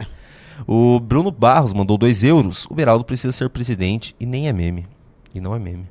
Night Night mandou 5 reais. Em 2008, os jornais brasileiros tiraram sarro dos metrôs chineses sem saída. Hoje, nessas saídas existem metrópoles. Aqui a gente segue com infraestrutura horrível. Eu lembro disso. Eu lembro que tinha muita coisa que eles faziam muita estação que não tinha nada Sim. na estação. Cara legal, Thiago, mandou 5 dólares. Moro na Carolina do Norte. Todo, todo dia tenho clientes a mais de 30 minutos de casa. As highways são tão boas que nem parece que andei por 30 minutos. Isso é normal aqui. Sim. Felipe Correia mandou 5 reais, mas não existe industrialização centralizada em Brasília, sem redução de impostos que aceleraria a produção interna e atrairia também cérebros de É estrangeiros. lógico. É que assim, as pessoas veem essa coisa de industrialização como se fosse uma agenda arcaica, tocada pelo, lá, pelo PDT, com um estado inchado, muito imposto. Não é. Primeiro, antes de qualquer política, você tem que ter uma agenda de competitividade. Tudo começa com uma agenda de competitividade. Uma agenda profundamente liberal. De competitividade. Nisso, você pode começar a ajudar a organizar, a facilitar certas coisas que você já tem essas predisposições. Tipo assim, vamos lá. O Brasil poderia ter grandes marcas internacionais de produtos ligados à nossa agricultura, de produtos alimentícios brasileiros. Grandes marcas ele poderia ter. Afinal, tem matéria-prima aqui, a Holanda faz isso, a França faz isso. Por que não? Ah, tá, então vamos criar, sabe? Produtos metal mecânicos, será que o fato da gente ter tanto. Eu tô, eu tô jogando aqui no ar, pode ser que eu esteja falando besteira. O que eu quero dizer é o seguinte: a gente deve ter algumas vantagens comparativas em algumas áreas, a gente tem que pensar como gerar, vamos dizer, é, com base nessas vantagens compa- comparativas, facilitações de investimento, obviamente focado na iniciativa privada, claro, para que você é, adentre, né? Você, você adentre certos mercados e obtenha vantagens com essas vantagens comparativas. É meio óbvio, né? Para você ter, se agregar valor com essas vantagens. Tipo, se a gente tem minério de ferro abundante, por que diabos a gente não tem uma indústria metal mecânica ligada ao aço poderosa? Então tem que combater os gargalos nossos, tem que ter uma agenda de competitividade e, eventualmente, depois de cumprir esses requisitos, o Estado pode pensar. O que não dá para ter é política industrial sem ter a agenda de competitividade antes. Nicolas Ferreira mandou 20 reais. Beraldo, você é meu presidente. Eu vou te defender independente do que você fizer. Farei fake news em seu favor. Eu não vou ler o resto que piora. Muito obrigado, Nicolas Ferreira. Tiago Vieira mandou 5 reais. Tiradentes se entregou para aliviar a sentença dos inconfidentes. O bolsonarismo é isso às avessas. Deixam prender milhares para salvar a própria pele. Ivan Castro mandou 5 reais. Cuidado com esses carinhos no xaropinho no seu colo, Renan. Vai ter liberaleco querendo você de daddy. O Igor Madruga também renovou o membership. É o quarto mês seguido dele. Ele falou: Junito, por favor, dá um banho no xaropinho. É, tá sujo. Ele tá fedido mesmo. Mas a gente não vai mais usar o xaropinho. É, é a última vez que a gente Sim. fala de Kim Paim neste canal. Marcos Góes mandou 20 reais. Lembro que por mês desafio em 2019 as lives davam 150 a 200 pessoas e ao fim o professor Ricardo ia jogar Path of Exiles na Twitch ou o Pedro ia jogar League of Legends. Verdade. Foi uma época bizarríssima e o plot twist do MBL pós 2022 é uma delícia. E é isso, ó. Eu falei que eu não ia ler mais os, os pimbas que fosse depois, mas tem só quatro que eu vou ler então. Ari Henrique Souza Neto mandou 5 reais, mas não falou nada. O original Cara Sul mandou 10 dólares. Uou! 10 doleta, caramba. Como disse Capitão Nascimento, ou se corrompe, ou se omite, ou vai pra guerra. Fazer política também é assim. Renan, você pode contar nos dedos, ou talvez nomear quem saiu do MBL por omissão ou corrupção. Não vou fa- falar essas coisas aqui, né, galera? Que coisa estranha. É, mas é o seguinte, teve. Enfim, pessoas do MBL saíram aos montes, né? Vocês estão vendo a trajetória deles aí. Foram dezenas de ex-MBLs. Tem cada um tem sua história. Ó, Carmelo Neto e tal. Ari Henrique Souza Neto mandou 10 reais. Vale a pena ver esse canal. The Great Simplification. Um abraço. Obrigado, Ari Henrique Souza Neto. Daniel Headline Guitars mandou 10 reais. Beraldo com B de Brasil. E o Felipe Correia mandou 5 reais. O Brasil precisa de redução de impostos para produzir mais. E com preços caindo até mesmo, o governo, o governo federal poderia investir gastando menos. O Estado sufoca. Galera, muito obrigado a todos que assistiram a live. Live hein? Foram Duas horas e vinte. Belíssima live. Pra ninguém falar que atrasou, tá? Teve Beraldo e uma live gigante. Tá? Obrigado. Assistam hoje o News e fomos. Um abraço.